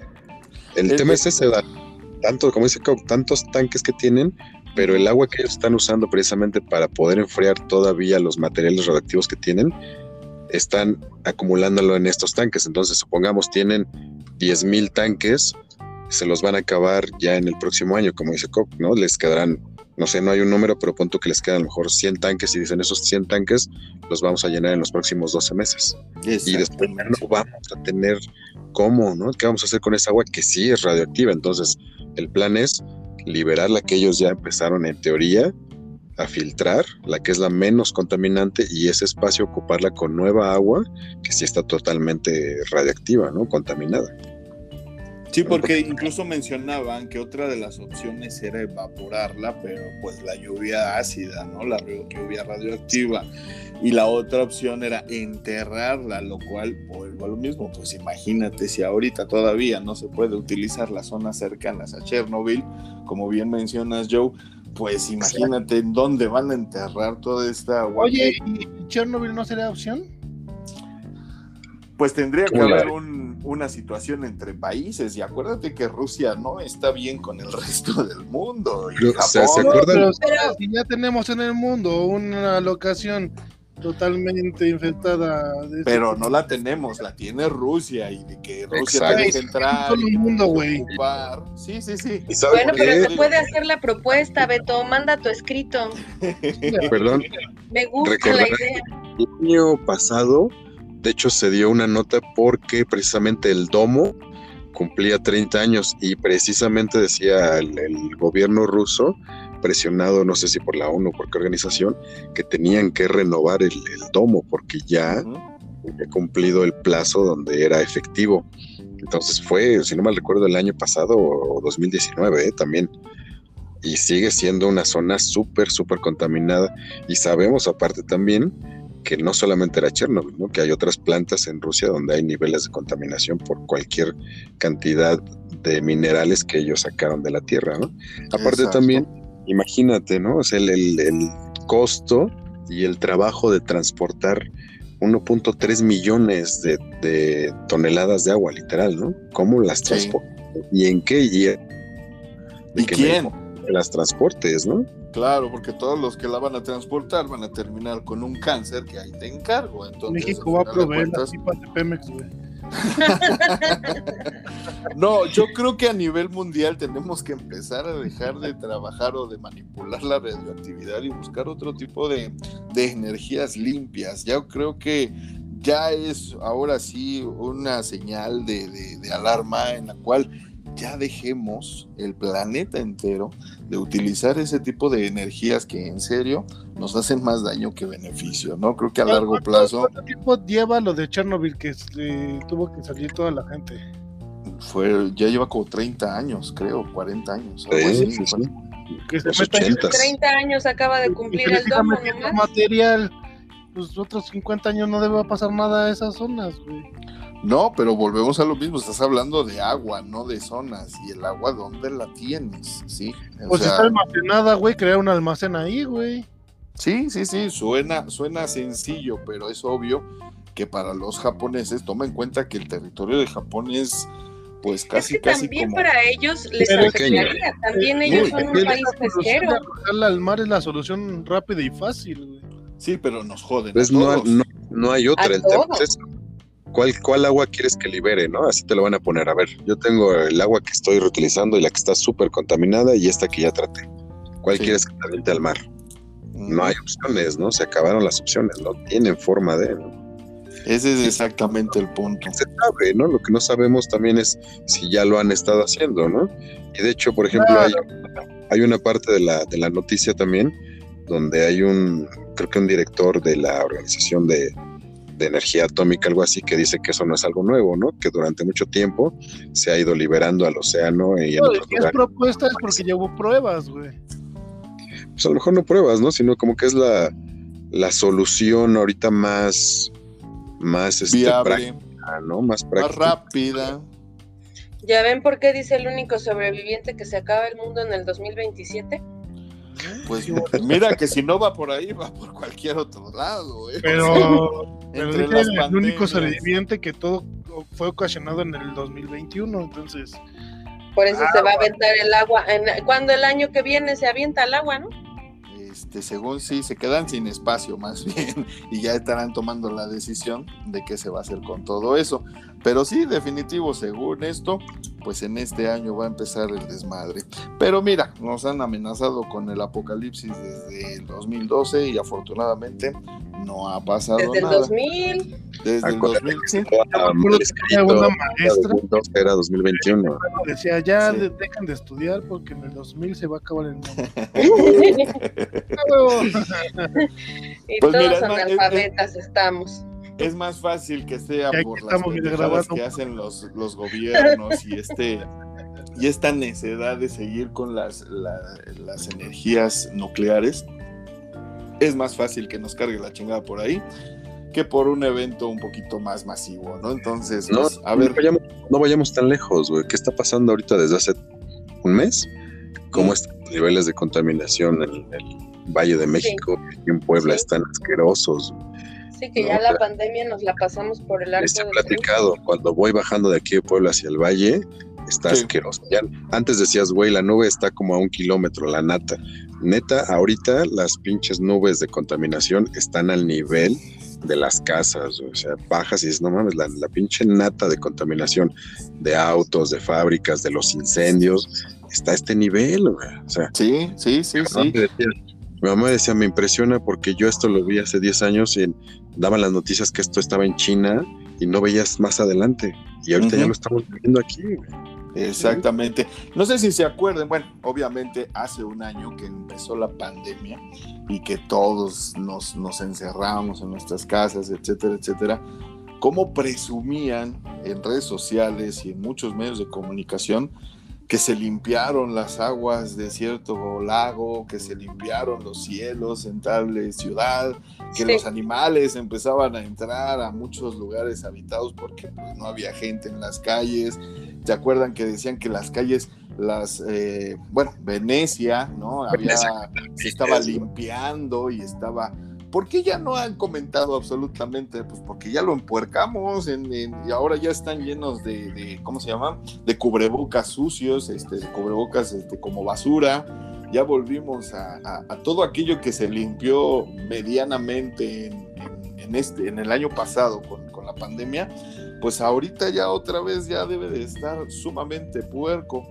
Y ahí es donde uno dice, felicidades, raza humana, la vamos haciendo chingona y ni una pandemia nos asustó más de un año, porque pues ya ahorita todo volvió a la normalidad, incluso la contaminación, ¿no? Entonces, eso, que dices de los, perdón, Gris, eso que dices de los cubrebocas, sí está cabrón, ¿no?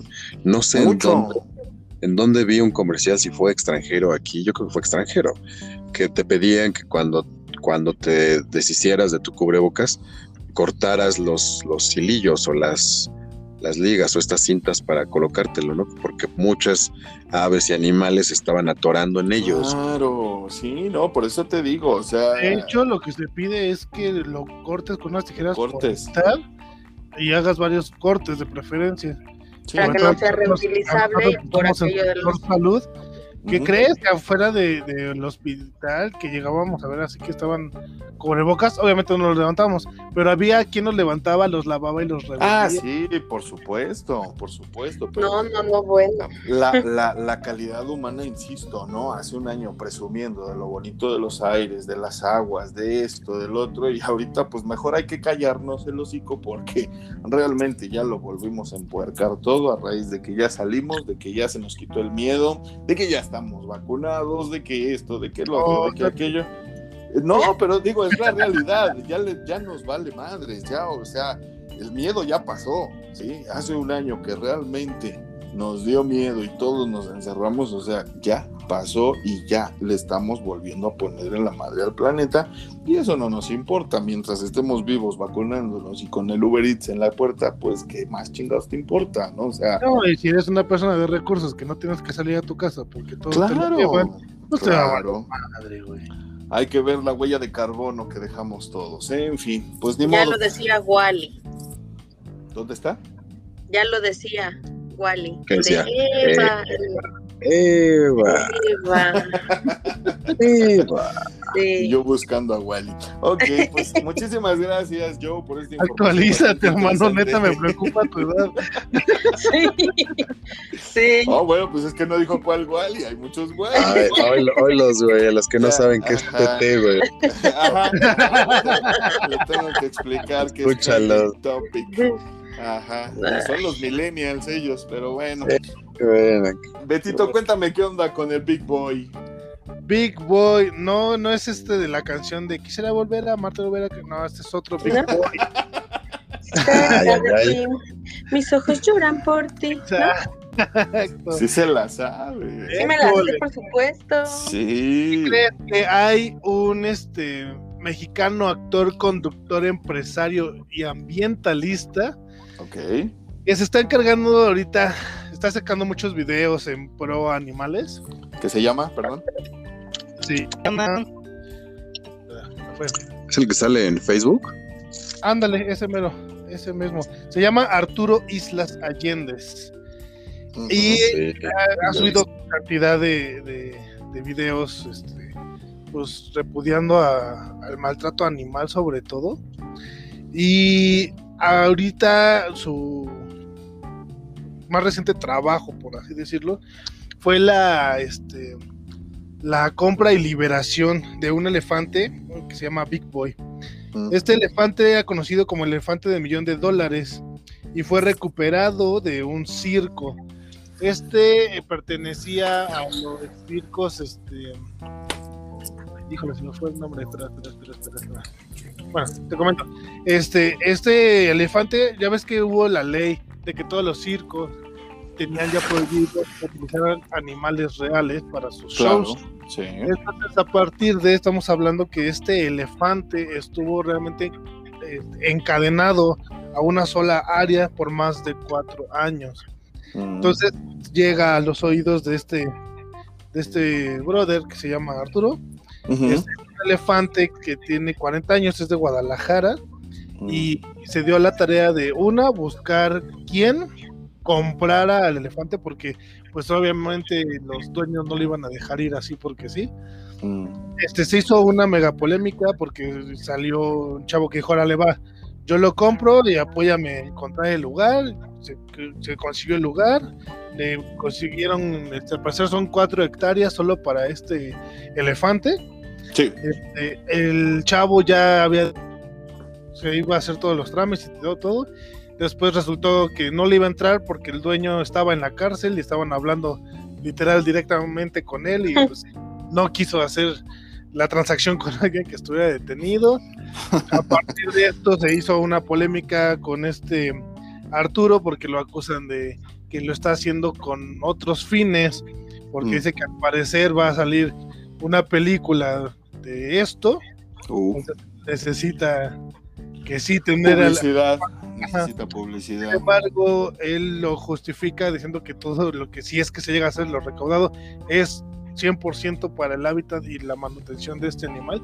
Me imagino que no es tan fácil este, mantener a un animal. No, de este para nada. Imagínate lo que hay que comer y el espacio que tiene. No, debes de no, me va a salir lo mismo una costal de coquetas de mi perro que. Claro, jamás. Sí. Este, logró. Y normalmente los elefantes que están en los zoológicos están bien flacos. Sí, Ajá, sí, sí, de hecho. Logró este conseguir, se llama el, este, que lo compró, se llama Jorge y logró convencer a que era su entrenador Chuy de, este, de, pues, hacer toda la transacción, de, de así que el entrenador seguir con el elefante para hasta su hábitat y todo. Mientras no le pase lo que a Keiko. que lo rescataron para que se fuera a morir a otro lado. Sí, que lo rescataron y ya en el mar le ah, dieron. acuérdate que con Keiko uno de los compradores era Michael Jackson. sí, bueno, pero igual la liberaron y murió.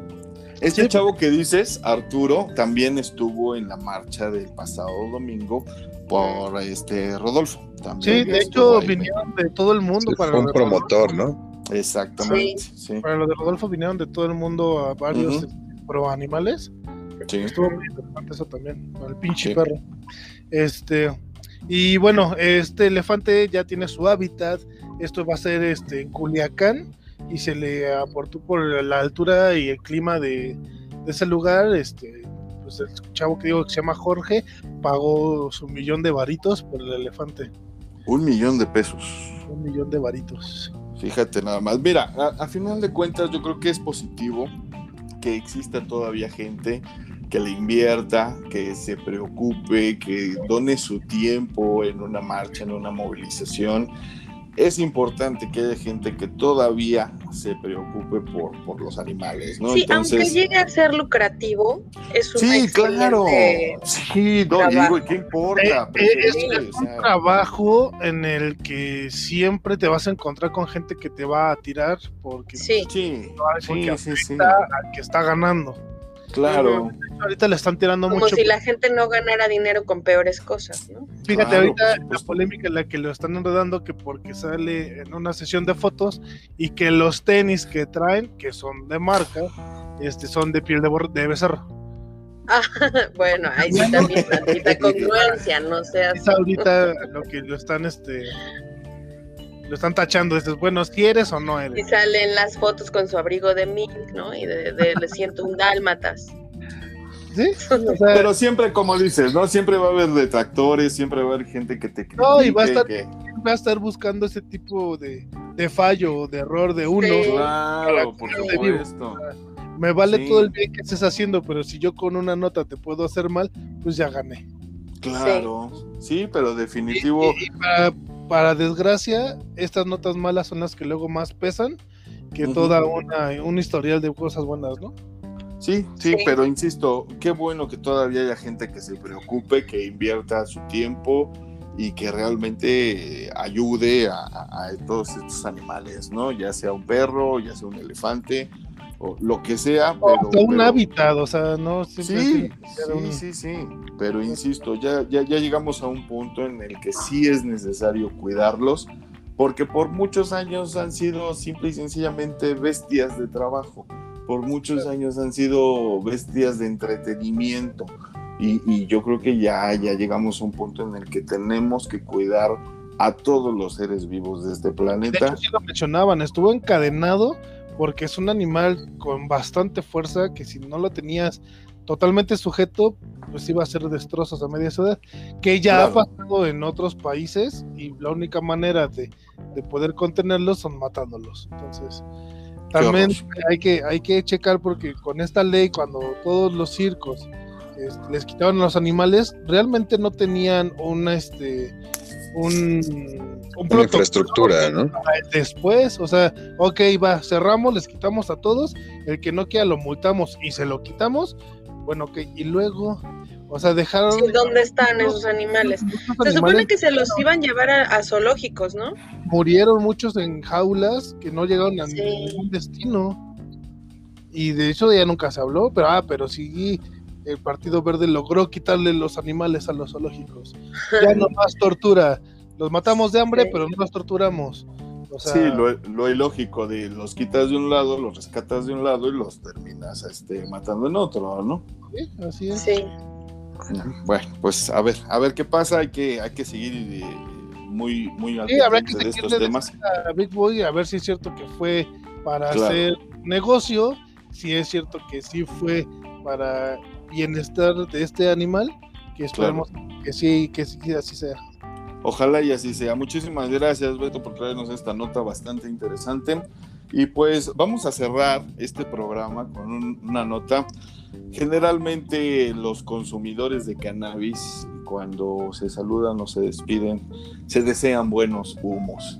Y el pasado 20 de abril se celebró el Día Mundial del Cannabis Y pues buenos humos para todos, mi querida Danay, platícanos qué onda. Buenos humos, mi querido Cristianito. Buenos humos. Fíjate que el 20 de abril se celebró de manera, no, no es no está, digamos, regulado el día, ¿no? Pero ya por más de cuatro años se celebra a nivel mundial el 20 de abril, como el día del 420. Y bueno, ¿ustedes saben qué significa el 420? ¿De dónde salió? Obviamente yo sí. ¿Sí? ¿Sí sabes? Sí. échale, No, no, no. Cristianito, tú dime. Ilumíname, por favor.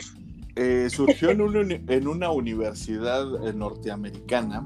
Los alumnos se salían a fumar exactamente a las 4.20 de la tarde. Era Cuando terminaban las clases. Exactamente, y se reunían todos en el jardín de esta universidad, de la cual no recuerdo ni el nombre ni la ciudad, este, y se, se juntaban a fumar. Entonces, eh, de ahí se quedó la onda del 420 para fumar y obviamente el 4 representa abril, el 20, pues el 20 de abril, de ahí se tomó 420 para el festejo. Para el festejo, sí. Pero en efecto, sí surge en San Diego, California, y, es una leyenda, en realidad no está confirmado que así sea. Dicen que es una leyenda en donde un grupo de universitarios encontró dibujado en un mapa un cultivo de marihuana en Point Reyes, el, era mm. el condado y decidieron ir en busca de ese preciado tesoro, ¿no? O sea, obvio, el cultivo de cannabis, y quedaron en verse a las 4.20 de la tarde, que era cuando terminaban sus clases, ¿no? Se dice que nunca llegaron a dicho cultivo, sin embargo, quedó como una tradición, efectivamente, iniciar a fumar marihuana a las 4.20 que terminaban las clases. Y de allí, bueno, pues empezó a ser popular poco a poco, entre los que consumían marihuana, se fue identificando el dato y, después pues ya no importa, ¿no? O sea, a las 4.20 de la tarde, a las 4.20 de la mañana, el 4 de, eh, el, el 20 de abril, ¿no? O sea, todo lo que sea 4.20 es en relación hoy en día a, la marihuana, ¿no? Entonces, al consumo de cannabis. Entonces, bueno, eh, e, evidentemente la palabra era secreta, ¿no? Recordemos que la marihuana todavía no era legal en esa época, bueno, ahorita todavía no lo es en muchos países. 80% de Norteamérica ya, ¿eh? 80%. Sí, fíjate, ahorita, ahorita te comento, eso es un dato muy curioso, es correcto, este Cristianito, pero sí, eh, fíjense que era la palabra secreta, era como un eufemismo para mencionarse a, en lugar de decir buenos humos, ¿no? Decían 420, ¿no? Era, era la referencia. Y bueno, poco a poco dejó de ser secreta y hoy en día ya no es un misterio para nadie que la cultura canábica se representa bajo el número 420. ¿No? Entonces, eh, pero bueno, eh, actualmente ya, como hemos hablado muchas veces en, este programa, se está por legalizar el, consumo, eh, ¿cómo se dice? El consumo mm, lúdico, recreativo. Lúdico, gracias, lúdico y recreativo de la marihuana, así es. Sin embargo, eso es en México. Fíjense que encontré el estatus legal del consumo de cannabis en el mundo y bueno, lo manejan en cuatro estatus. Uno es el legal o esencialmente legal, es decir, que lo pueden consumir y no pasa nada. Es prácticamente toda Norteamérica, desde la mitad de Estados Unidos hacia Canadá y hacia arriba, todo ya es Alaska, por supuesto, y los polos, es muy legal. Eh, hay otros lugares, localidades que es justamente a partir de México hacia abajo, toda Latinoamérica e Iberoamérica. Eh, es ilegal, pero no está discriminalizada. Es decir, se sabe que la gente la consume, se, incluso te pueden ver o no en la calle y no pasa nada. Sin embargo, si te atrapa la policía y sí es bote, ¿no? O sea, eh, a eso se refieren con que está eh, un poco discriminalizado. Y que es básicamente, insisto, nada más en América, y mm, que sea ilegal, pero normalmente no se persigue, es en muy pocos países de Asia, fíjense, en Asia, en Asia es ilegal, pero no se persigue, o sea, si te agarran son multas económicas en, en dinero nada más, pero no implica cárcel. Y en toda Europa, Oceanía y África es ilegal, de que no tienen tolerancia y, y gran parte de Estados Unidos también. Eh, en algunos lugares de, Latinoamérica también y es ilegal, o sea, gran parte del mundo, porque todavía hay, hay muchas referencias sobre si es no benéfica para el consumo de la salud, sobre todo en el tema de los adolescentes. Un dato que me parece curioso es que los adolescentes arriba de 15 años fuman alrededor de 3 cigarros al día los adolescentes. Entonces, recordemos lo que hemos hablado en repetidas ocasiones este programa, que el consumo de la marihuana debe de hacerse de manera responsable hasta después de los 25 años. Es decir, antes de los 25 años genera muchas deficiencias hormonales y psicotrópicas, lo que te, bueno, obviamente se, te puede llegar incluso a generar una adicción si la consumes antes de los 25 años, ¿no? Entonces, eh, por eso es que no se ha hecho legal en, muchos países, porque yo decía, bueno, tiene muchas muchos beneficios, es medicinal en muchos países, ¿no? Incluso menciona en alguno de los artículos que encontré que en algunas culturas en donde todavía son, este, pues con, cultos y, ¿cómo se les llama? Rituales. Rituales, ¿no? Y lo utilizan para, para eso, para viajes ancestrales y para este tipo de, mm, sí, de rituales sagrados y medicinales. Sin embargo, los gobiernos apelan a eso, a que los volverla legal sería un problema entre los jóvenes, que es quienes al día de hoy consumen más la marihuana que la gente adulta.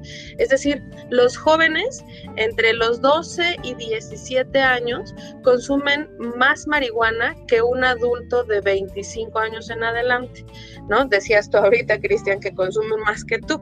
Y sí, efectivo, ¿no? Entonces, los, los, marihuanos, los adolescentes, este, sí, se observa que el 37, este es un número muy, muy interesante también, el 37% de los estudiantes están en secundaria consumen eh, marihuana o la han probado al menos una vez, ¿no? Y, y que como es una droga social, bueno, repercute a nivel de que la tienen que consumir siempre que vayan a fiestas, ¿no?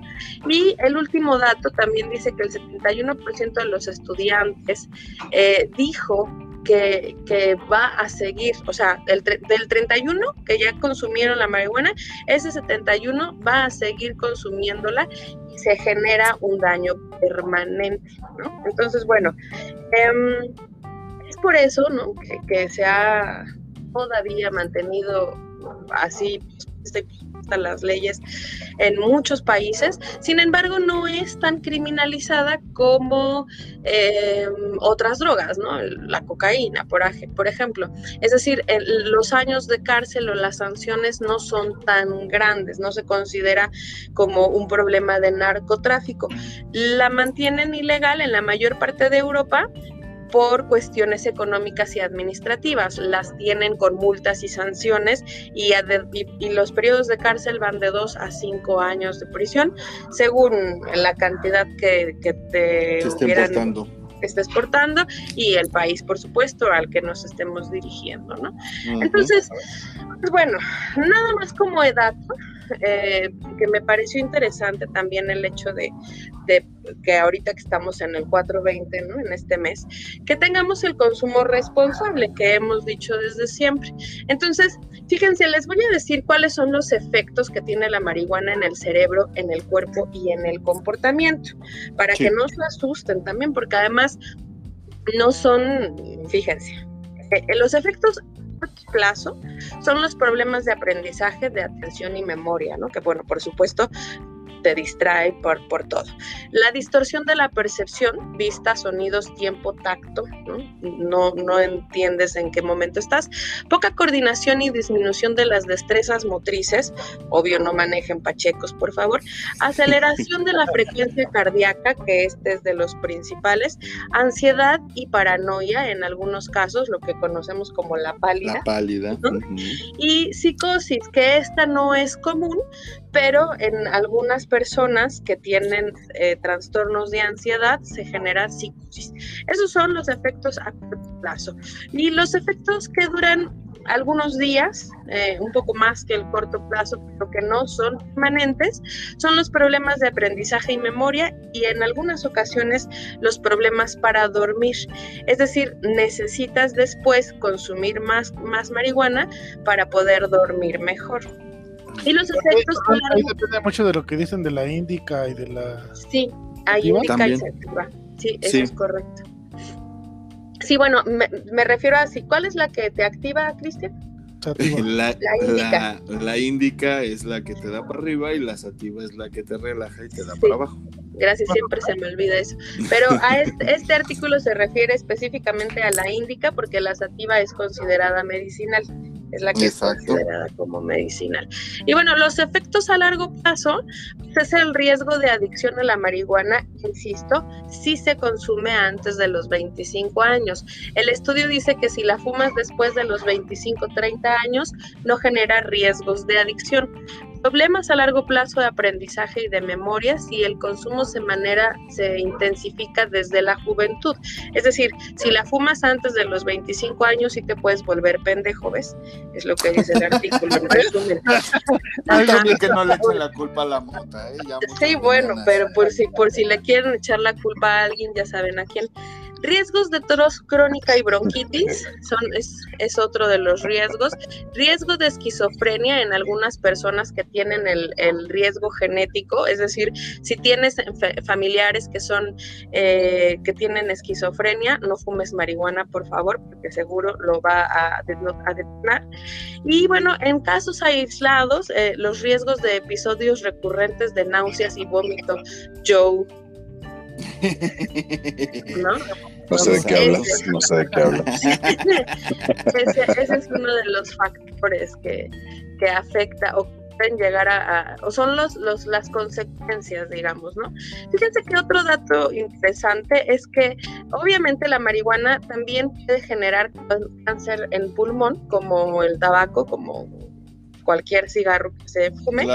Sin embargo, menciona el artículo que solo de todos los pacientes con cáncer en pulmones que llegan a los hospitales por consumo, tanto de tabaco como de marihuana, eh, se estima más del 80% es siempre por tabaco y se atienden muy pocos pacientes de cáncer eh, por causado por marihuana, ¿no? Entonces, bueno, aquí eh, también es importante mencionar que el estudio menciona que si vas a fumar marihuana, no fumes tabaco. Eso dice. ¿Por qué? Porque te vuelve más adicto al tabaco, genera una sustancia que hace que atraiga las sustancias del tabaco. Entonces, si fumas marihuana, no fumes tabaco. Porque si no es dificilísimo dejar el tabaco a consecuencia de la marihuana, ¿no? Es decir, esa es una de las reacciones que genera. La marihuana no vuelve adicta a la marihuana, vuelve adicta al tabaco. Fíjate, esto es un dato muy curioso. Bastante. Ajá, porque genera, es todo un estudio que tengo, se los voy a subir a la página porque está bastante interesante. Obviamente vienen también algunos, algunos este, datos para, los padres de familia que si quieren saber que sus hijos no estén consumiendo marihuana, eh, algunos tips, ¿no? De, cómo detectar el consumo de la marihuana en los niños o, adolescentes. Eh, y bueno, obviamente son los comunes que, ya podríamos conocernos nosotros, ¿no? Como se ven de manera inusual risueños o con falta de coordinación, los ojos rojos, este eh, suelen tener un olor extraño en la ropa, utilizan demasiado desodorante o inciensos, en fin, ¿no? Entonces, esto es para más que nada tengan cuidado con los niños, que, el consumo de la marihuana sí se vuelva legal y se despenalice, pero que sea un consumo responsable en adultos. ¿no? Y, sobre todo, como lo habíamos dicho que desde que hemos hablado de, la, de la legalización, que también es una situación de derechos, ¿no? O sea, tienes el derecho a ir a comprar alcohol, cigarro, que hacen muchísimo más daño.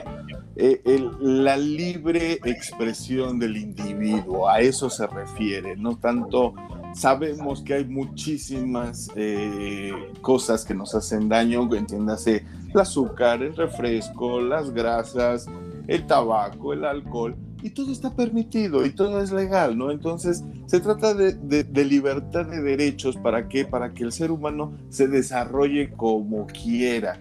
Y digo, ¿cuántas personas en la familia no conocemos que le encanta el alcohol, que lo disfruta y, abiertamente bebemos en la calle, en una reunión, en una fiesta, y que tengas el derecho también como ser humano de libre de elegir tu veneno, ¿no? Y que a final de cuentas tú sepas y tengas la información necesaria para decir, bueno, pues este pan con azúcar, con grasas, con eh, harinas me hace también daño, lo mismo que el refresco, lo mismo que el alcohol, lo mismo que la marihuana, todo en exceso es malo, ¿no? Entonces, pero que tengas la libertad, sobre todo, de eso se trata la legalización, que tengamos la libertad de elegir, ¿sí? Y de informarnos. Pues ¿Sabes qué? También de, quitarle... para este abril? Perdonan, yo creo que también quitarle ese estigma y lo que dicen los chavos estos del plantón de, ahí del DF, que es quitarle esa, esa persecución y descriminalizarlo. O sea, claro. No por consumir soy un criminal. Pues claro que no. No, es, es, más, es más criminal un tipo que se mete, no sé, una botella de vodka o de tequila y maneja. O que mata, a machetazos a un perro. Eh, exactamente, sí. O lo que, lo que decíamos, ¿no? La gente que siempre dice, ah, es que está ahí va el marihuanito. Cuidado con los marihuanos, güey. Los marihuanos están en su viaje, bien risueños, güey. Ni te Los marihuanos o que es más peligroso el el pinche el alcohólico, el que toma alcohol, se sube y maneja. El marihuano dice, no, no manejo, mejor me quedo aquí o mejor camino, es más seguro. Y disfruto del viaje, disfruto Porque además el marihuano está consciente cuando está marihuano y el alcohólico no. No, no, y no hay blackout. No, no con la marihuana no hay blackout. No, no dices dónde dejé mi coche, no dices dónde dejé los calzones. O sea, eh, eh, hay una gran diferencia, no te vas a morir por una sobredosis de marihuana y sabemos que hay un punto de alcohol, un punto sin regreso en el cual puedes morir de una congestión alcohólica, ¿no? Entonces, de eso se trata, de ese tipo de derechos. Y que, los adictos, o sea, hablando de que la marihuana solo es dañina en los chamacos, ¿no? Pero el alcohol es dañino, dañino, perdón, en chamacos, adultos y todos. Lo mismo que el tabaco, por ejemplo. O sea. Entonces, al final de cuentas, sí, cada quien elige su veneno, ¿no? Los vicios todos son vicios y todos generan daños, pero argumentamos con el consumo responsable. Te preguntaba, Cristian, si vamos a tener ley en abril o es que me decías el otro día. Hasta junio dijiste, ¿verdad? Desafortunadamente se nos atravesó en nuestro amado y tan querido país las elecciones, ¿sí? Vamos a tener elecciones a finales de junio, julio, perdón. Entonces, pues ya sabes, ¿no? Todo lo que sea botín político se tiene que guardar, todo lo que junte o asimile votos para ellos, pues se va ahorita, se fue todo a la congeladora, se pasaron, literalmente se pasaron por las nalgas el dictamen de, del, del, ¿cómo se dice?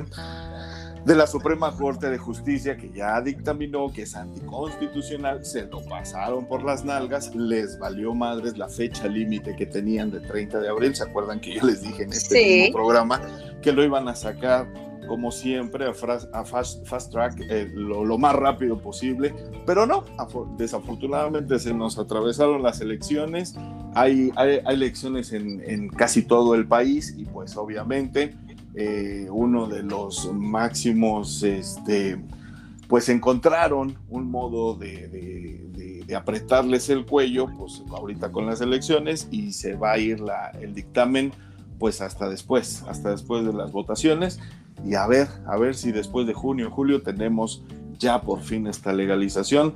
Eh, lo único bueno o la única luz al final del túnel que yo encuentro sobre esto es que sí se van a hacer ciertas modificaciones a lo que ya dictaminó tanto el Senado de la República como la Cámara de Diputados. Se van a aclarar ciertas cosas y les van a dar un poquito más de tiempo.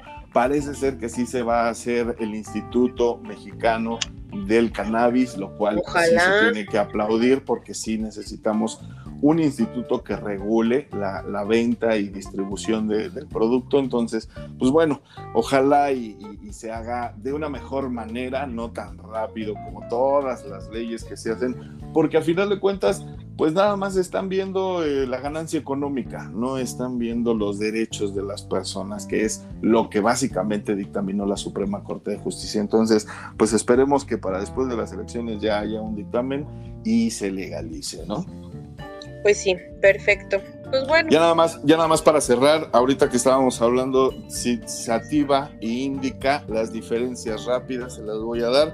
La sativa activa el estado de alerta, eh, es un poco euforizante, incrementa la creatividad y la energía y está recomendada para usar durante el día, efectos más mentales. Y la índica, al contrario, se recomienda para eh, buscar el sueño, la relajación profunda, estimula el apetito, ayuda a la concentración y a la conciliación del sueño, alivia la índica, esto es bien importante porque la índica alivia los dolores, sí es un analgésico natural y obviamente desinflamatorio, entonces también ayuda, había ese meme, ¿no? Que decía que la mota es desinflamatorio, ¿por qué fumas? Pues porque se me hinchan los...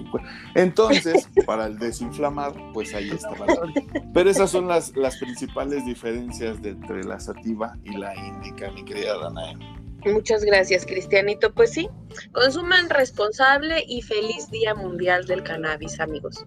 Los abrazos. E infórmense, infórmense, porque sí es importante, más allá de las opiniones, yo siempre lo subo a redes sociales. Una cosa es tu opinión y otra cosa es la información, ¿no? Tú puedes opinar lo que quieras y se te antoje, pero hay que informarnos y en base a eso tener nuestra propia opinión, ¿no? Es correcto. Ya está. Pues, pues muchísimas gracias, mi querida Anaí. Muchísimas gracias a todos. Ya se nos acabó el tiempo. Ahora sí nos vamos a despedir. Así que si son tan amables. Lástima que Ya, por hoy ya nos vamos. Tenemos saluditos pendientes, no sé si quieran despedirse, dar sus redes sociales y saludos a las gentes que nos escuchan, por favor. Eh, mi querido Joe, Joe Boy, si eres tan amable. Sí, claro que sí, mi hermano. Ya saben que me pueden. Me encuentran como Joe Roa KU. En Instagram, ya saben que estoy como I am Joe Roa. Este, déjenos ahí sus comentarios, por favor, si quieren que enviemos saludos. Claro. Este, cualquier cosa, ahí estamos. Si no, dejen de seguir, obviamente, pues en Facebook, Matrosqueando la Utopía. Muchas gracias, amigos. Un abrazo a todos. Gracias, a ti, trabajamos fuerte. Gracias. Mi querida Danae, por favor, si eres tan amable.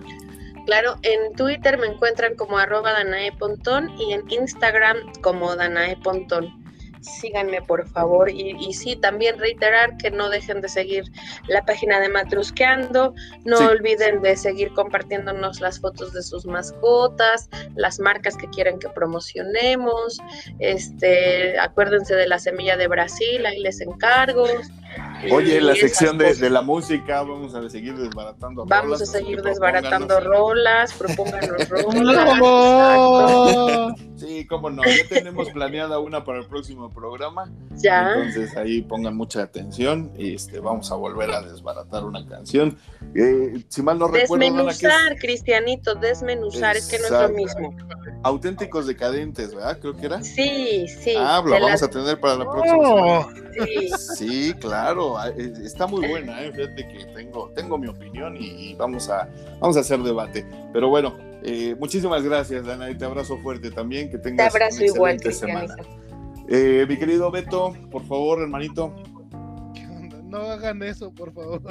este, ahí me encuentro 34 en Twitter como arroba 2187, en Facebook como Beto Soto Matrusqueando la Utopía.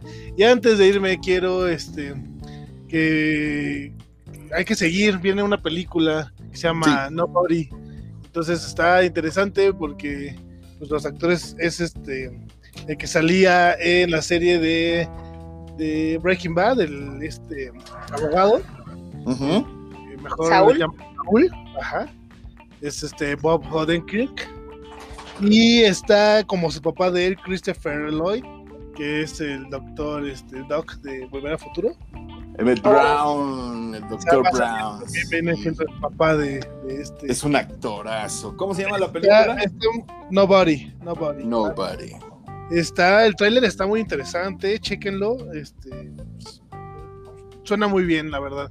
Hay que subirlo a redes, ¿no? Para que la gente lo vea. y... Después de haberlo visto como el abogaster, uh -huh. ahorita ya es un papel totalmente, totalmente diferente, o sea, un giro total. Este, ok. Este actor. Y para los que les gustan los cómics, les quiero este. Así que voy a promocionar una página. Se llama ¿Sí? Webtoon son muchos cómics, es anime, es un arte urbano, está muy padre, está muy bien creado y suben actualizaciones cada capítulo por semana. Entonces, ah, perfecto. Tiene, tiene bastantes cómics. De hecho, ahorita yo me estoy aventando uno que se llama Caída del Espacio. Está, está, está muy bueno, tiene muy buenas opciones. Entonces, ahí también para que le den una, una leída, un cómic de ahí. Claro que sí, lo vamos a checar y también vamos a subirlo a redes sociales para que la gente que nos esté escuchando tengan ahí el link y se vayan directamente a verlo. ¿Te parece? Perfecto. Muchas gracias, gracias okay. Ana, gracias Joe, Cristiano. Gracias, Beto. Mucho. Gracias, hermanito, te abrazo fuerte. Ustedes, hermanitos. Un saludo para, para mi tío, un abrazo fuerte, que siga la fiesta. Gracias, y pues nada, yo soy Cristian Coca, a mí me pueden encontrar como Cris Coca en Twitter, ahí este, sí me desahogo muchísimo más de lo que hago aquí y criticamos absolutamente de todo y también cosas positivas, no nada más malas vibras. Entonces, en Facebook me pueden encontrar como Cristian Coca Hernández, igual que en Instagram, Cristian Coca Hernández, ahí sigan mi contenido, muchos videos de mi perro, muchos este, memes que de repente ahí me encuentro, también los subimos, entonces... Sí, también. Entonces, y en TikTok como eh, tacones rojos en TikTok como el, el, grandote en tacones, exactamente. Y pues nada, me despido dándoles las gracias, gracias por su apoyo. Oye, este no pongas esa imagen en la cabeza de la gente, por favor. Eh, okay. No, pero sí, le, sí, les, sí les agradezco a todos porque muchos estuvieron al pendiente la semana pasada que no hubo programa. Les agradezco muchísimo su atención, su preocupación. Afortunadamente todo bien, ya estamos de regreso aquí dándoles lata y sobre todo pues vamos a seguir teniendo este y otros contenidos para ustedes y que nos sigan escuchando. Recuerden que nosotros ponemos los temas, ustedes van destapando las matruscas y juntos, juntos vivimos esta hermosa utopía. Yo soy Cristian Coca y por hoy me despido. Adiós. Adiós, gracias. Adiós, Chaito. Bye bye. Bye bye.